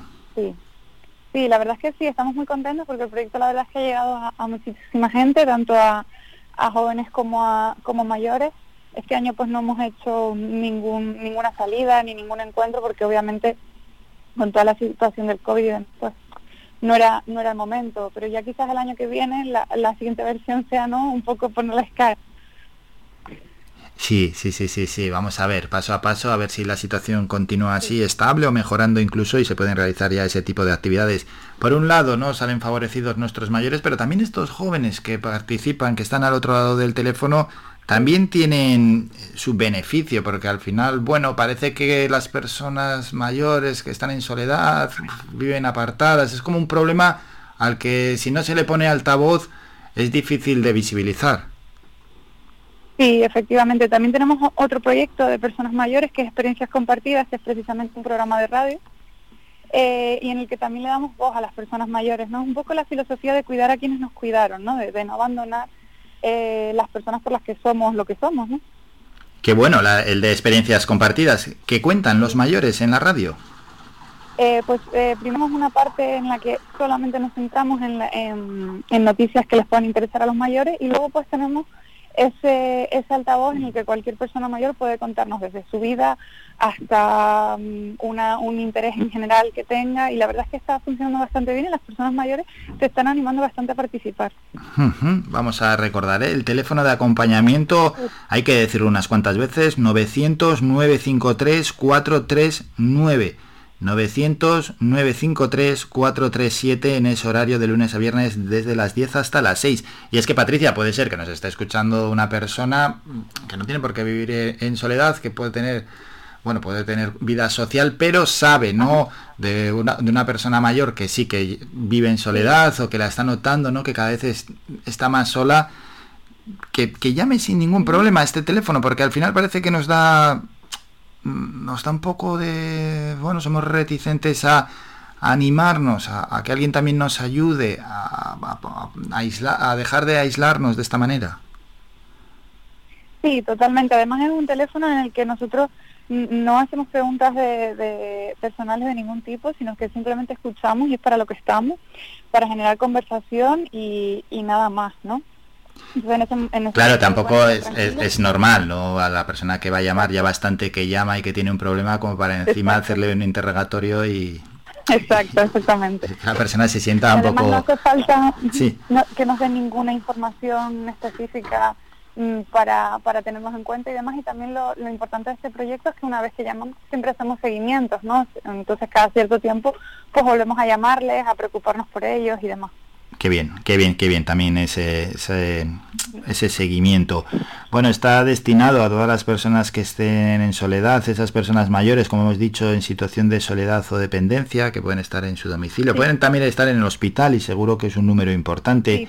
Las personas con discapacidad sin familia en domicilio, esas personas mayores que también, bueno, viven con su familia, pero que incluso pueden sentirse solas y, y quieren hablar con otras personas, que llamen. Los mayores hospitalizados, como estamos diciendo, con o sin familia, y por supuesto, como no, esas personas mayores que viven en residencia, porque hay personas mayores que viven en residencia, sí, que están acompañados por el resto de residentes y por los cuidadores, pero hay casos duros, porque hay algunos que no reciben ninguna visita. No, efectivamente, y realmente lo único que hay que tener aquí es un, es un teléfono. Las líneas son, son gratuitas, entonces pues en- es una, una manera también de apoyar a, a ese tipo de, de personas ¿no? que están en, en esa situación. Hmm. Patricia, ¿dónde te gustaría ver en el futuro a la mm, asociación ONG Ser Humano? Bueno, la verdad es que eh, nuestro campo de actuación en mayores e inclusión social es, bastante potente y lo que estamos buscando es, yo creo que como la mayoría de asociaciones que, que se dedica a estos campos, es poder seguir ayudando a estas personas y llegar sobre todo a más personas. Ojalá, ojalá sea así y estamos convencidos que será que llegaréis incluso a más personas. Vamos a recordarlo antes de despedirnos, ese teléfono de acompañamiento, apunten si no lo han hecho ya para esas personas mayores que se encuentran en situación de soledad. 900 953 439 o 900 953 437 en el horario de lunes a viernes, un horario amplio en las horas centrales del día, desde las 10 de la mañana hasta las 6 de la tarde. Patricia, antes de despedirnos, ¿algo que te gustaría añadir? Eh, pues que nos llamen, por supuesto, que nos llamen, que estamos aquí para, para atenderles. Bueno, y con eso nos quedamos, con la coordinadora de la Asociación ONG Ser Humano que nos ha presentado los diferentes proyectos que realizan, pero por supuesto hemos profundizado en este proyecto EON, en el del teléfono de acompañamiento y a lo largo de los días de esta semana y todos los días que sean necesarios iremos recordando a los oyentes estos dos números de teléfono. Patricia, muchas gracias por estos minutos, un saludo. Un saludo. Somos la mejor información, música y entretenimiento. Las mañanas de Faikán. Y antes de escuchar un tema musical, bueno, pues queríamos ¿no? ayudar a todas las personas que tienen un problema. Todo aquel que tenga un problema también nos puede enviar un, un WhatsApp. 656 60 96 92 y vemos qué se puede hacer con, con ello. Bueno, pues eh, oye, estamos para echar una mano también en Radio Faikán y en este programa. Esperemos que en este caso sea de ayuda. Un teléfono de acompañamiento para personas mayores que viven en soledad, que además es un número importante ¿eh? de las personas mayores que, que se encuentran solas, es una, es una gran ayuda y es un teléfono gratuito. Vamos con algo de música antes de ir con el boletín informativo de las 11 de la mañana y también con nuestro abogado Pablo López en la voz del derecho quien nos va, nos va a resolver la duda de un oyente. Hablando de, los oyentes, ¿no? Un oyente trasladó ya hace unos días al WhatsApp una duda que tiene y que tiene que ver con, con los alquileres de piso, con los contratos, etcétera. A ver, a ver, a ver. Suena ella, Silvia Hernández, es artista local y suena con su canción Que te vaya bonito. blanco, camuflando ingenuidad, pájaros volando que te impiden recordar. Si el lugar que te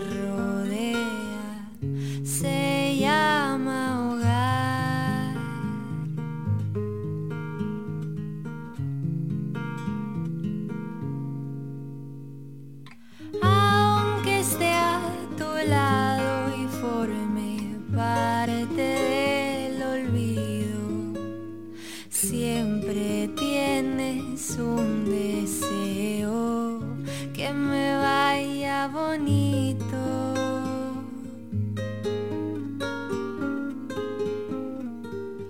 En tu propia luna ves distinta la verdad. Viaja el tiempo en tu universo a otra velocidad. Hablas un idioma diferente a los demás. El silencio es tu forma de conversar.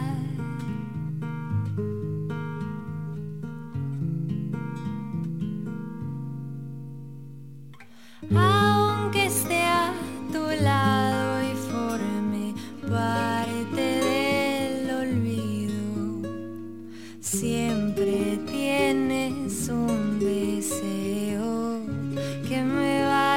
bonito. Aunque esté a tu lado y forme parte del olvido, siempre tienes un deseo que me vaya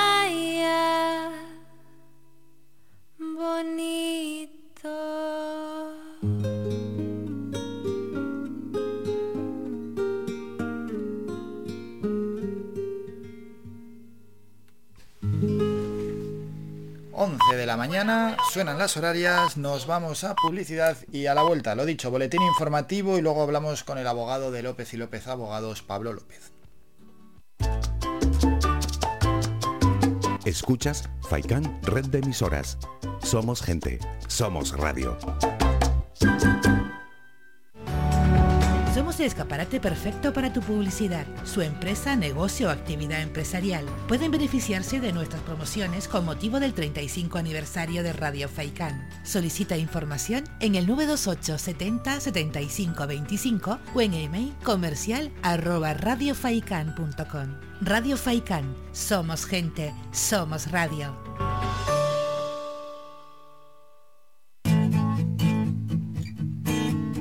Somos música. Somos información.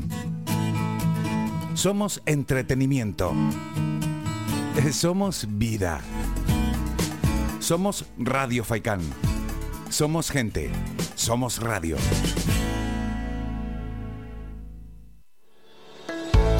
Lunes a viernes a la una de la tarde en Radio Faicán hablamos de salud con el doctor Vázquez. Te ofrece claves y consejos para una vida más saludable. Y todo el año, las 24 horas del día te atienden el teléfono 644 92 91 90. Recuerda 644 92 91 90. Para más información visita joseluisvázquez.es o escribe a info arroba joseluisvázquez.es. Estará encantado de atenderte. Y no lo olvides, preocupado por la caída del cabello, la loción Celularis Te ayuda a fortalecerlo. En herbolarios y para farmacias pide Celularis Capilar y descubre su alta acción anticaída, anticaspa y antigrasa.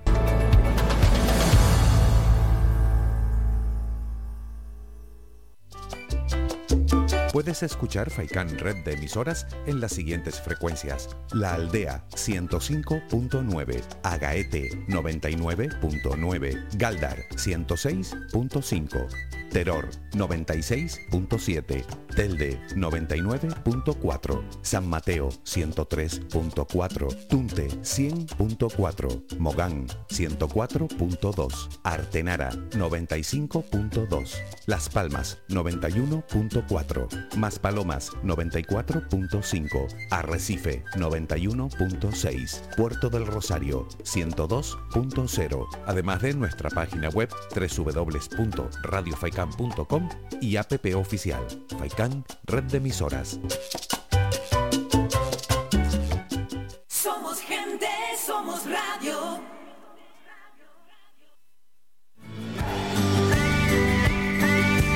Escuchas Las Mañanas de Faicán con Álvaro Fernández.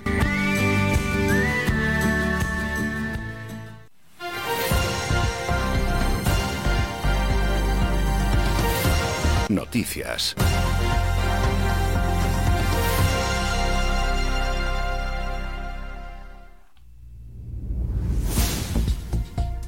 Con una información de detención de personas aquí en nuestra isla. Siete personas de nacionalidad polaca han sido detenidas por la Guardia Civil en una operación conjunta con la agencia de Polonia, la PCBI, aquí en Gran Canaria por defraudar más de 27 millones de euros de impuestos.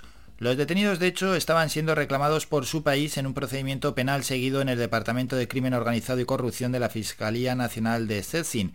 Los miembros de esta organización para cometer este fraude crearon una red de, sociedad- de sociedades pantalla que, careciendo de actividad real, servían para generar un elevado volumen de documentación y facturas falsas con las que acometer los ilícitos penales investigados. Esta operación es una de las de mayor carácter económico desarrollada hasta la fecha por la PCBI, habiéndose investigado a más de 180 personas físicas y jurídicas por delitos de fraude, pertenencia a organización criminal y blanqueo de capitales, según puntualiza la Guardia Civil en un comunicado. Los principales dirigentes del entramado investigado residían en Gran Canaria, donde trataban de pasar desapercibidos ante las autoridades locales. Las actuaciones se han desarrollado de manera simultánea en España y Polonia en coordinación con Eurojust y Europol y en nuestro país la Guardia Civil ha practicado cuatro registros en los municipios de Telde y Santa Lucía de Tirajana. En este último se efectuaron todas las detenciones. Cambiamos ya de asunto, noticias más cercanas. La Villa de Ingenio pasó este sábado 4 de junio el testigo como sede provincial del Día Mundial del Donante de Sangre al municipio de San Mateo, en un acto oficial celebrado en el Centro Cultural Federico García Lorca, que contó con la presencia del alcalde San Hernández, también el alcalde de San Mateo Antonio Ortega, la concejala de Salud Pública Minerva Artiles o la presidenta del Instituto Canario de Modenación y Hemoterapia María Teresa Gutiérrez Izquierdo, entre otros. Durante el acto también se hizo entrega de reconocimientos a los mayores donantes de las islas de la provincia de Las Palmas y a entidades que han colaborado en las diferentes campañas de donación del, citado perdón, instituto. La alcaldesa explicó que el municipio fue designado sede provincial en 2019. Ana Hernández. Le pasamos el testigo a la Vega de San Mateo en un momento en el que la falta de sangre y la escasez de reserva están poniendo en peligro la realización de intervenciones quirúrgicas programadas y el número de donaciones ha disminuido. La donación de sangre es ahora más que nunca necesaria. Sentimos que podríamos haber hecho más y es que por, eh, cuando se trata de salvar vidas nunca se hará suficiente. El acto incluyó la entrega de un presente como acto de agradecimiento al artista Alberto Viera Salgado, el cual realizó una gran pieza escultórica que será inaugurada el 14 de junio por el Día Mundial del Donante de Sangre y cuyo proceso de creación pudo ser observado a través de la proyección de un vídeo. Precisamente, una miniatura de esta escultura fue la que la alcaldesa de Ingenio entregó al alcalde de San Mateo como símbolo del pase de testigo como sede provincial. Antonio Ortega, alcalde de San Mateo.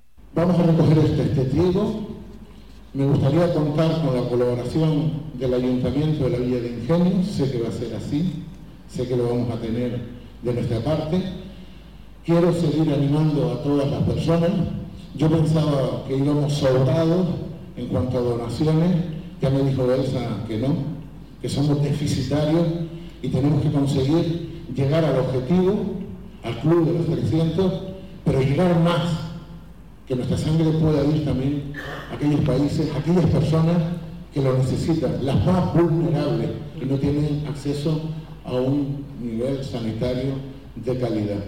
Cambiamos de asunto. La Consejería de Sanidad del Gobierno de Canarias informa de un nuevo caso de viruela del mono constatado el viernes 3 de junio y notifica también 5 en estudio por posible diagnóstico de viruela del mono. Supone, por tanto, ese nuevo caso 17, a los que ya había a los 16 que había se suma uno 17 desde el inicio de la declaración de la alerta sanitaria, 12 por cierto en Gran Canaria y 5 en Tenerife. En cuanto, por otra parte ya, a los 5 nuevos casos en estudio que han sido notificados, uno fue catalogado como probable en nuestra isla y los otros 4 como sospechosos detectados, uno en Gran Canaria, dos en Fuerteventura y uno en Lanzarote, según informa la Consejería en nota de prensa. Y al respecto, se indica que todos los casos están teniendo sintomatología leve y salvo uno sospechoso que está en ingreso hospitalario por otra patología no relacionada con la viruela del mono, el resto de personas están en aislamiento domiciliario y recibiendo seguimiento por parte de atención primaria. Pasamos a Santa, Lucía de Tirajana, donde el ayuntamiento ha abierto el plazo de inscripción para las actividades en los centros de tarde. Hasta el próximo 15 de julio, las familias pueden apuntar a los menores de 6 a 13 años del municipio que quieran participar en el programa de actividades del próximo curso 2022-2023. La inscripción es gratuita. Los centros de tarde del municipio de Santa Lucía de Tirajana funcionan desde hace 20 años como espacios de aprendizaje y alternativas de ocio.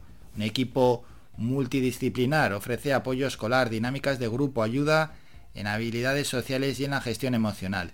Se trata de estimular el desarrollo personal y social de cada menor y de apoyarles en sus tareas escolares. La concejala de Servicios Sociales en Santa Lucía de Tirajana, Antonia Álvarez. Hemos abierto el plazo de inscripción para el próximo curso escolar para los centros de tarde municipales. Eh, queremos llegar a los 6.348 menores de 6 a 13 años con un criterio de no repetición en el que todos tengan, tengan las mismas oportunidades y cada curso escolar se puedan beneficiar menores diferentes de nuestro municipio. Mientras en Mogán, el martes 21 de junio, el Ayuntamiento de Mogán organiza el tercer seminario transnacional Welcome to Digitalización, una oportunidad para las empresas turísticas de Mogán. Será en el Glorias Palas Amadores Talaso Hotel. El evento organizado por el consistorio junto con el de Teguís en el marco del proyecto Welcome to consta de dos tipos de ponencias. Una sobre herramientas para la digitalización de las empresas turísticas, donde profesionales del sector presentarán las oportunidades que ofrece la transformación digital para las empresas, y otra sobre subvenciones y ayudas para la transformación digital de las empresas turísticas. Y terminamos en Telde, donde la Concejalía de Educación inició recientemente las obras de reforma del centro escolar Hilda Zudán, ubicado en Ginamar.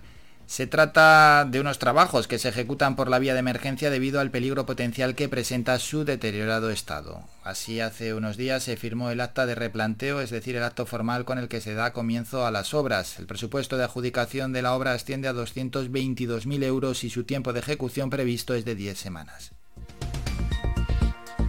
Y ya para terminar, seguimos en Telde. El ayuntamiento ya ha culminado el reasfaltado de las calles Néstor Álamo, Argentina, Navarra, Sor Concepción Suárez y El Salvador, en el barrio de Los Llanos.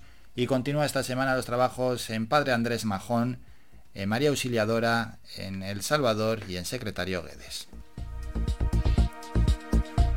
Terminamos con la información más cercana.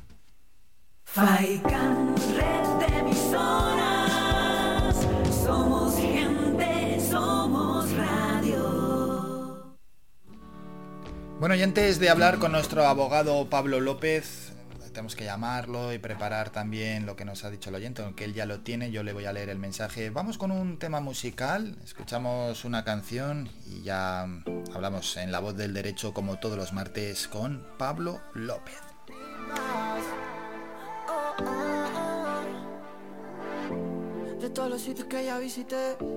Fue de tu cama que me enamoré. Como me duele no tenerte cerca.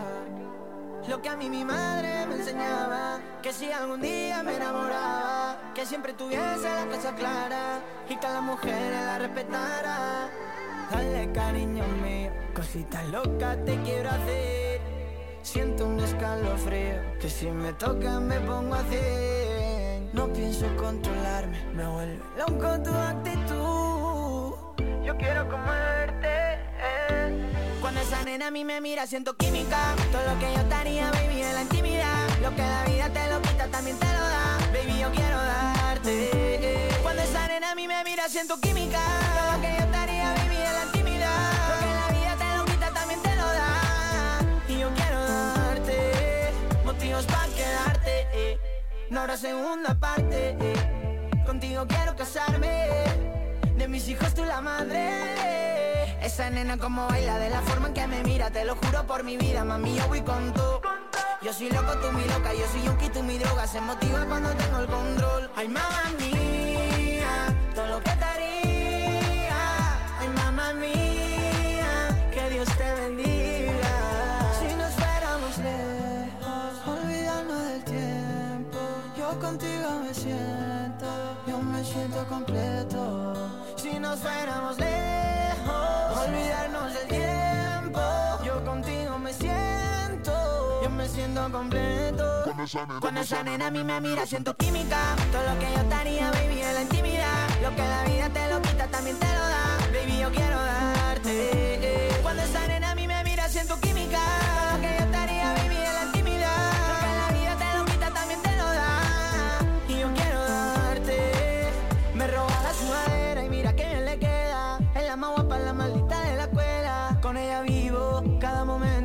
No cabe duda que es la reina de mi templo. No apagues la luz, quiero verte desnuda. En mi cora tú tienes la cura. Mami, es que como tú no hay ninguna. Cuando esa nena a mí me mira siento química. Todo lo que yo haría, baby, en la intimidad. Lo que la vida te lo quita, también te lo da. Baby, yo quiero darte. Cuando esa nena a mí me mira siento química. Todo lo que yo haría, baby, en la intimidad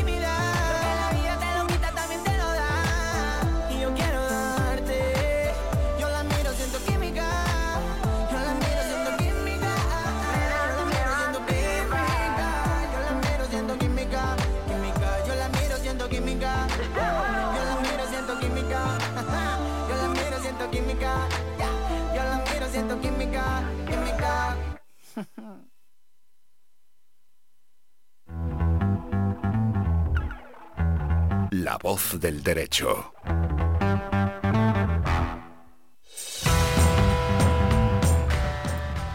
escuchan los oyentes, suena la voz del derecho, suena la cabecera de la sección dirigida por el abogado Pablo López, de López y López Abogados. Pablo, buenos días. Hola, buenos días Álvaro, ¿qué tal? Bien, bien, bien, y deseando charlar un ratito y que nos cuentes y que además nos expliques las cosas con tanto detenimiento, como siempre haces. Bueno, yo encantado de estar aquí todos los martes y de contribuir a ayudar a la audiencia en lo que buenamente se pueda, hombre. Y hablando de la audiencia, todo aquel que quiera participar y quiera preguntar, que nos envíe un WhatsApp al 656 60 96 92. Es bien sencillo, lo pueden enviar, bueno, en cualquier momento del día cuando les surja una duda, un problema, un- cualquier cosa, y queda registrado en el WhatsApp y luego nosotros se lo trasladamos a Pablo. Bien sencillo. De hecho, Pablo, tenemos la consulta de un oyente. Ah, muy bien, perfecto, pues vamos con ella, si te parece. Venga, voy a leer lo que dice este oyente. Dice lo siguiente. Hola, tengo una pregunta para el abogado del programa, es decir, para Pablo López, ¿no? Que es nuestro abogado los martes. Venga, vamos con ello. Dice, eh, yo quiero alquilar un piso. Es en Las Palmas. Bueno, el asunto es que el contrato se firma para un año y luego se amplía hasta cinco. Pero hay una cláusula que dice que si abandono antes del sexto mes debería abonar los meses que faltan hasta completar el sexto. No sé si me explico. Vamos, que si me tengo que ir del piso al tercer mes, debería pagar el cuarto, quinto y sexto mes. Pregunta también el oyente, yo no sé si esto es justo, si la ley dice eso o qué, pero me parece un abuso porque nunca se sabe cómo le va la vida a uno. Bueno, pues, pues ahí está la pregunta del oyente. La verdad que es muy interesante el tema de arrendamientos y siempre hay un montón de dudas y preguntas nos llegan aquí al despacho en temas de, de arrendamientos. Parece que es la es un tema bastante bastante recurrente. Lo- en tema contractual, respondiendo ya a, a este oyente, cuando hablamos de temas contractuales siempre hay que siempre debemos partir de la base de, de aquel brocardo romano que decía aquello de que los contratos son lex inter partes. Bueno, y esto que decían los romanos, ¿qué quiere decir? Bueno, pues simplemente que cuando un- eh, varias partes suscriben un contrato, entre ellos eh, las cláusulas se convierten en ley. Es decir, las cláusulas de ese contrato se convierten en ley entre aquellos que lo firman. Es lo que venían a decir los romanos hace, hace más de dos mil años, ¿no? Y más o menos, como nuestro derecho bebe de aquel derecho romano de hace dos mil años, pues más o menos en la actualidad viene a ser muy parecido, si no igual.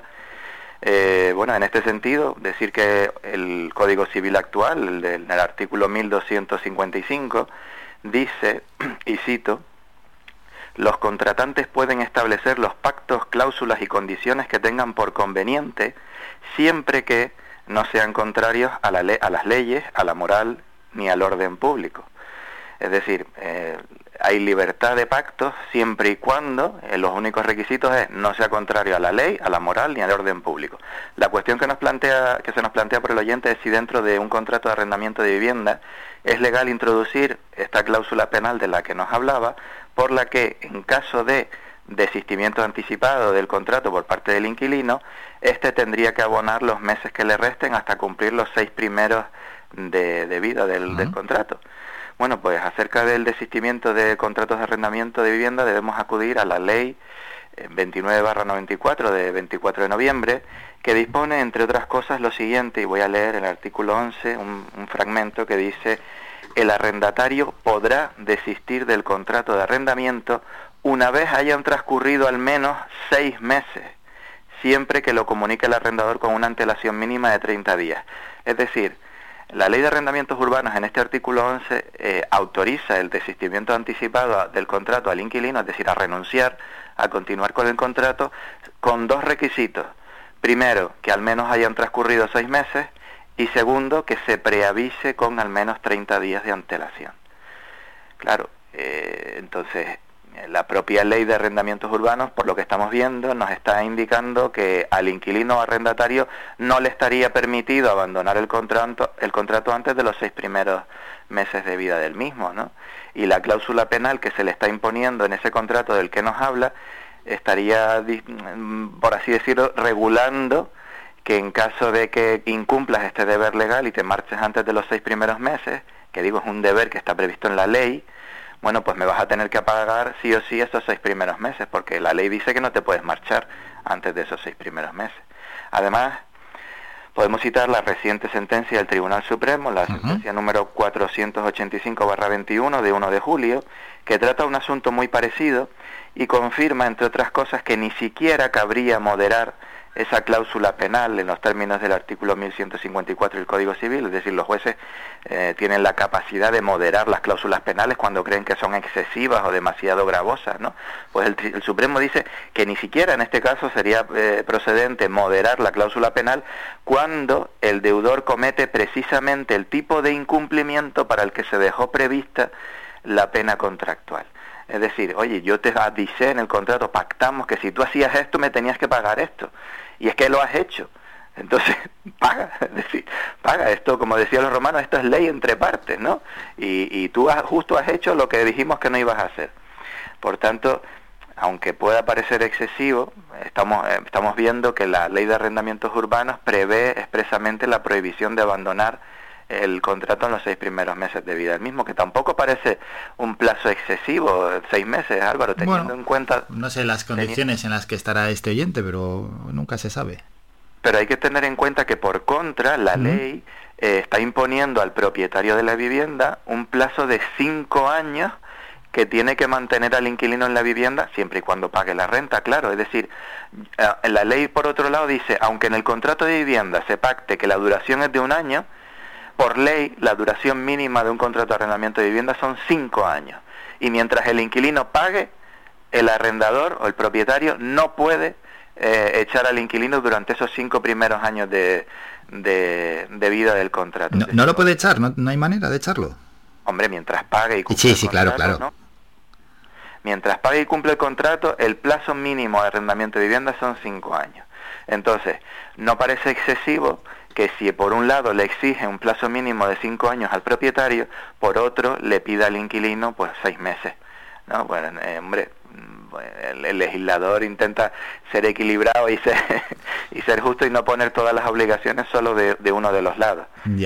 Bueno, nos Por estará tanto- escuchando Pablo, por ejemplo, no sé, algún oyente que igual tiene un piso aquí en, en la costa, en, bueno, mismamente en el municipio de, de Telde, pero bueno, en cualquier punto de, de nuestra isla y igual solo lo quiere alquilar unos meses concretos, con una dura- duración concreta y ahora dice, pero bueno, ¿qué es que están diciendo de, de cinco años? ¿Es posible que, ojo, que, que- que en el que se hagan su propio contrato y lo que estamos diciendo, ¿no? Que, que luego esas cláusulas se conviertan en ley, es decir, que arrendador y arrendatario más o menos lleguen a un acuerdo, es decir, bueno, pues tú estás aquí cuatro meses y cuando acaben estos cuatro meses me devuelves el piso tal y como está y, y te devuelvo la fianza, por ejemplo. Por supuesto que lo pueden pactar así en el contrato, pero eh, si, si se configura el contrato como un arrendamiento de vivienda, Mm. existen, por ejemplo, los, los arrendamientos de temporada, ¿eh? que aquí son bastante habituales, sobre todo en el sur de la isla, de, oye, pues un extranjero viene aquí seis meses porque en su país hace mucho frío y está seis meses disfrutando de, una- de un apartamento, es un arrendamiento de temporada, no es un contrato de arrendamiento de vivienda. Ahora, por eso es, importante a la hora de redactar los contratos, pues hacerlo bien, porque no vale hacerlo de cualquier manera, pues podemos meter la pata y estar eh, incurriendo en cosas que a lo mejor no queremos incurrir, ¿no? Tanto por un lado como por el otro. Entonces, eh, si se, el contrato, se- ese, ese hipotético contrato de cuatro meses del que me habla, se, se redacta y se, y se prepara y se habla en todo momento en el contrato de que es un arrendamiento de vivienda, lo que puede pasar es que cuando se cumplan los cuatro meses el inquilino diga, bueno, pues mire, ya yo se cumplieron los cuatro meses, ya no quiero continuar. ¿Mm? Oye, estupendo, es lo que se pactó, pues aquí se acabó y adiós muy buena. Pero también lo que puede pasar es que el inquilino diga, no, no, no, no, no. La ley dice que como mínimo cinco años, así que yo quiero seguir aquí, no me basta con los cuatro meses, yo me mantengo aquí en el contrato y tú me tienes que mantener aquí en el contrato mientras cumpla.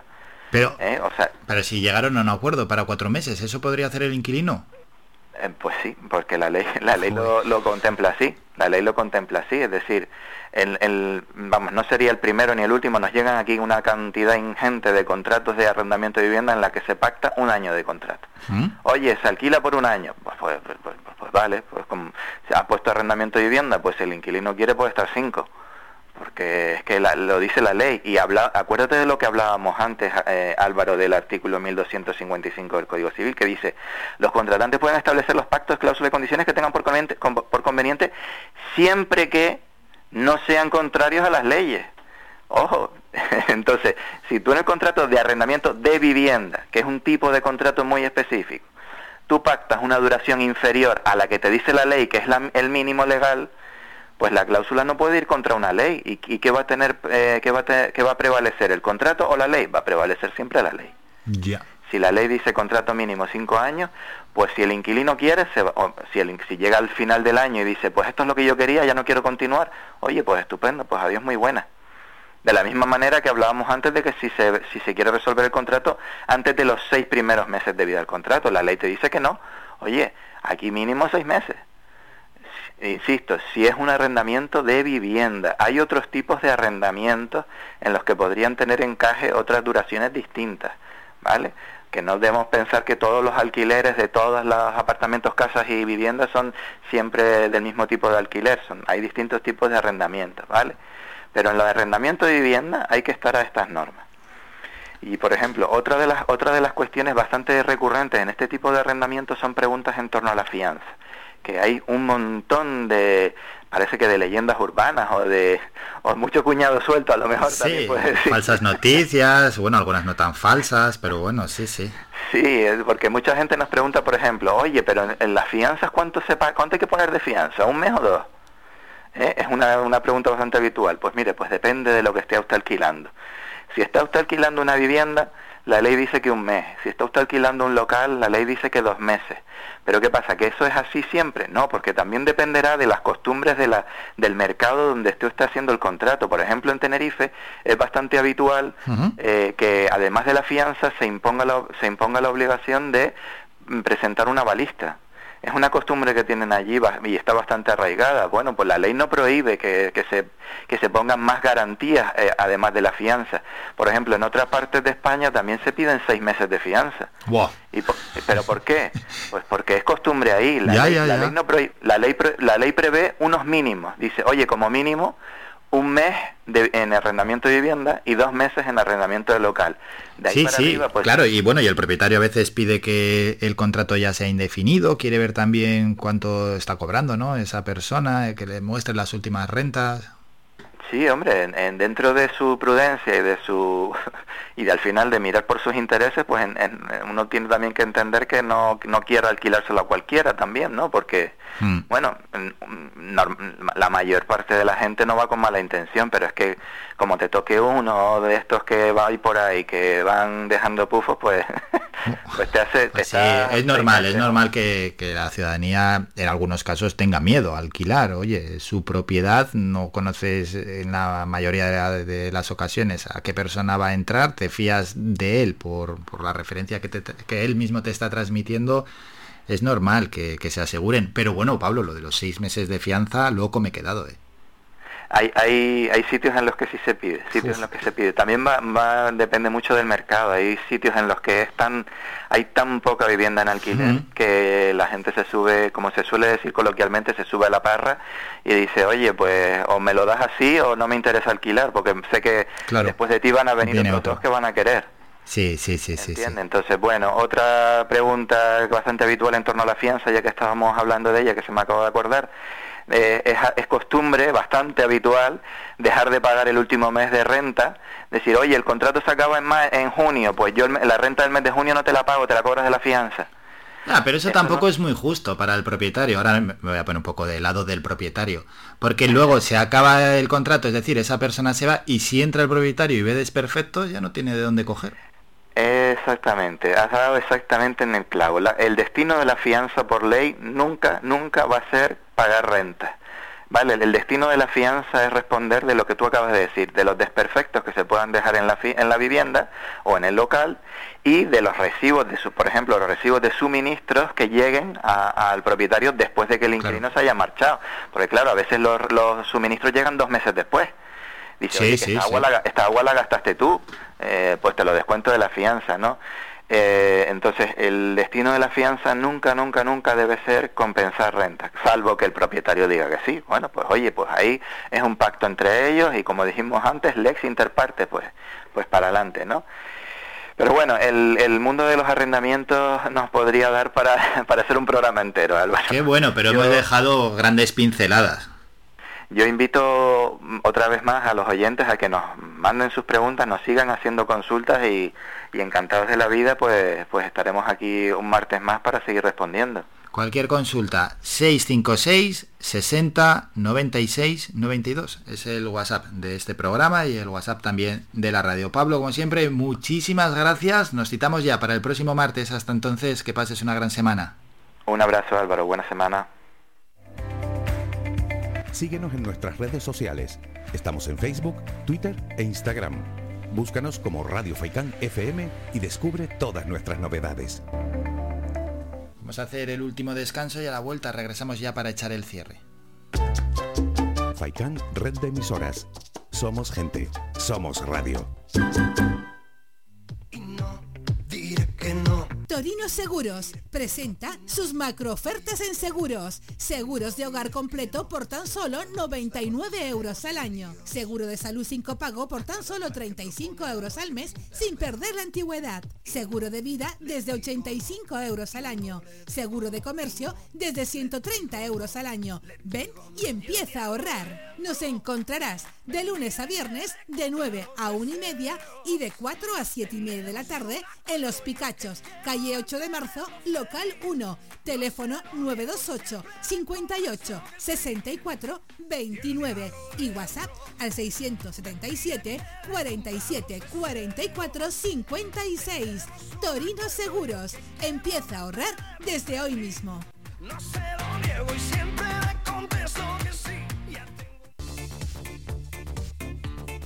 Si vienes a Tejeda o Artenara, busca los mejores productos locales, fruto del esfuerzo de muchas personas que día a día trabajan para mantener sus tradiciones de generación en generación. En Supermercado Udaco Artenara y Panadería de Artenara Abraham Romero puedes encontrar muchos de estos productos, pero además el pan de Artenara, los mejores panes de la cumbre de Gran Canaria. Compruébalo en nuestras tiendas de Artenara y Tejeda o búscanos en Facebook, Twitter o Instagram. Supermercado Udaco Artenara y Panadería de Artenara Abraham Romero. Síguenos en nuestras redes sociales. Estamos en Facebook, Twitter e Instagram. Búscanos como Radio Faikán FM y descubre todas nuestras novedades.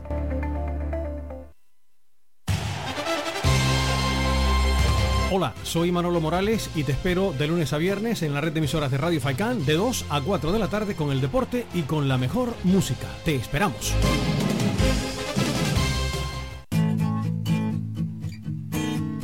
Somos música. Somos información. Somos entretenimiento. Eh, Somos vida. Somos Radio Faikán. Somos gente. Somos radio.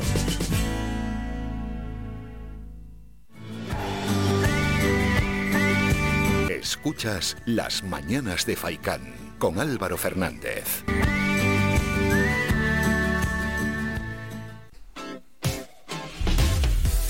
Rápidamente en la despedida, una vuelta por medios digitales. Canarias 7.es, un soldado alega una lumbalgia para faltar a una guardia y lo pillan por YouTube en una procesión. Fue condenado por el Tribunal Militar después de que vieran en YouTube un vídeo del supuesto lesionado cargando un estandarte a paso lento.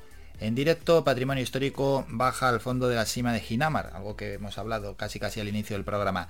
Desmantelada en Gran Canaria una red que cometió un fraude de 27 millones. Y Las Palmas de Gran Canaria autoriza cuatro terrazas de las 70 peticiones llegadas hasta el momento.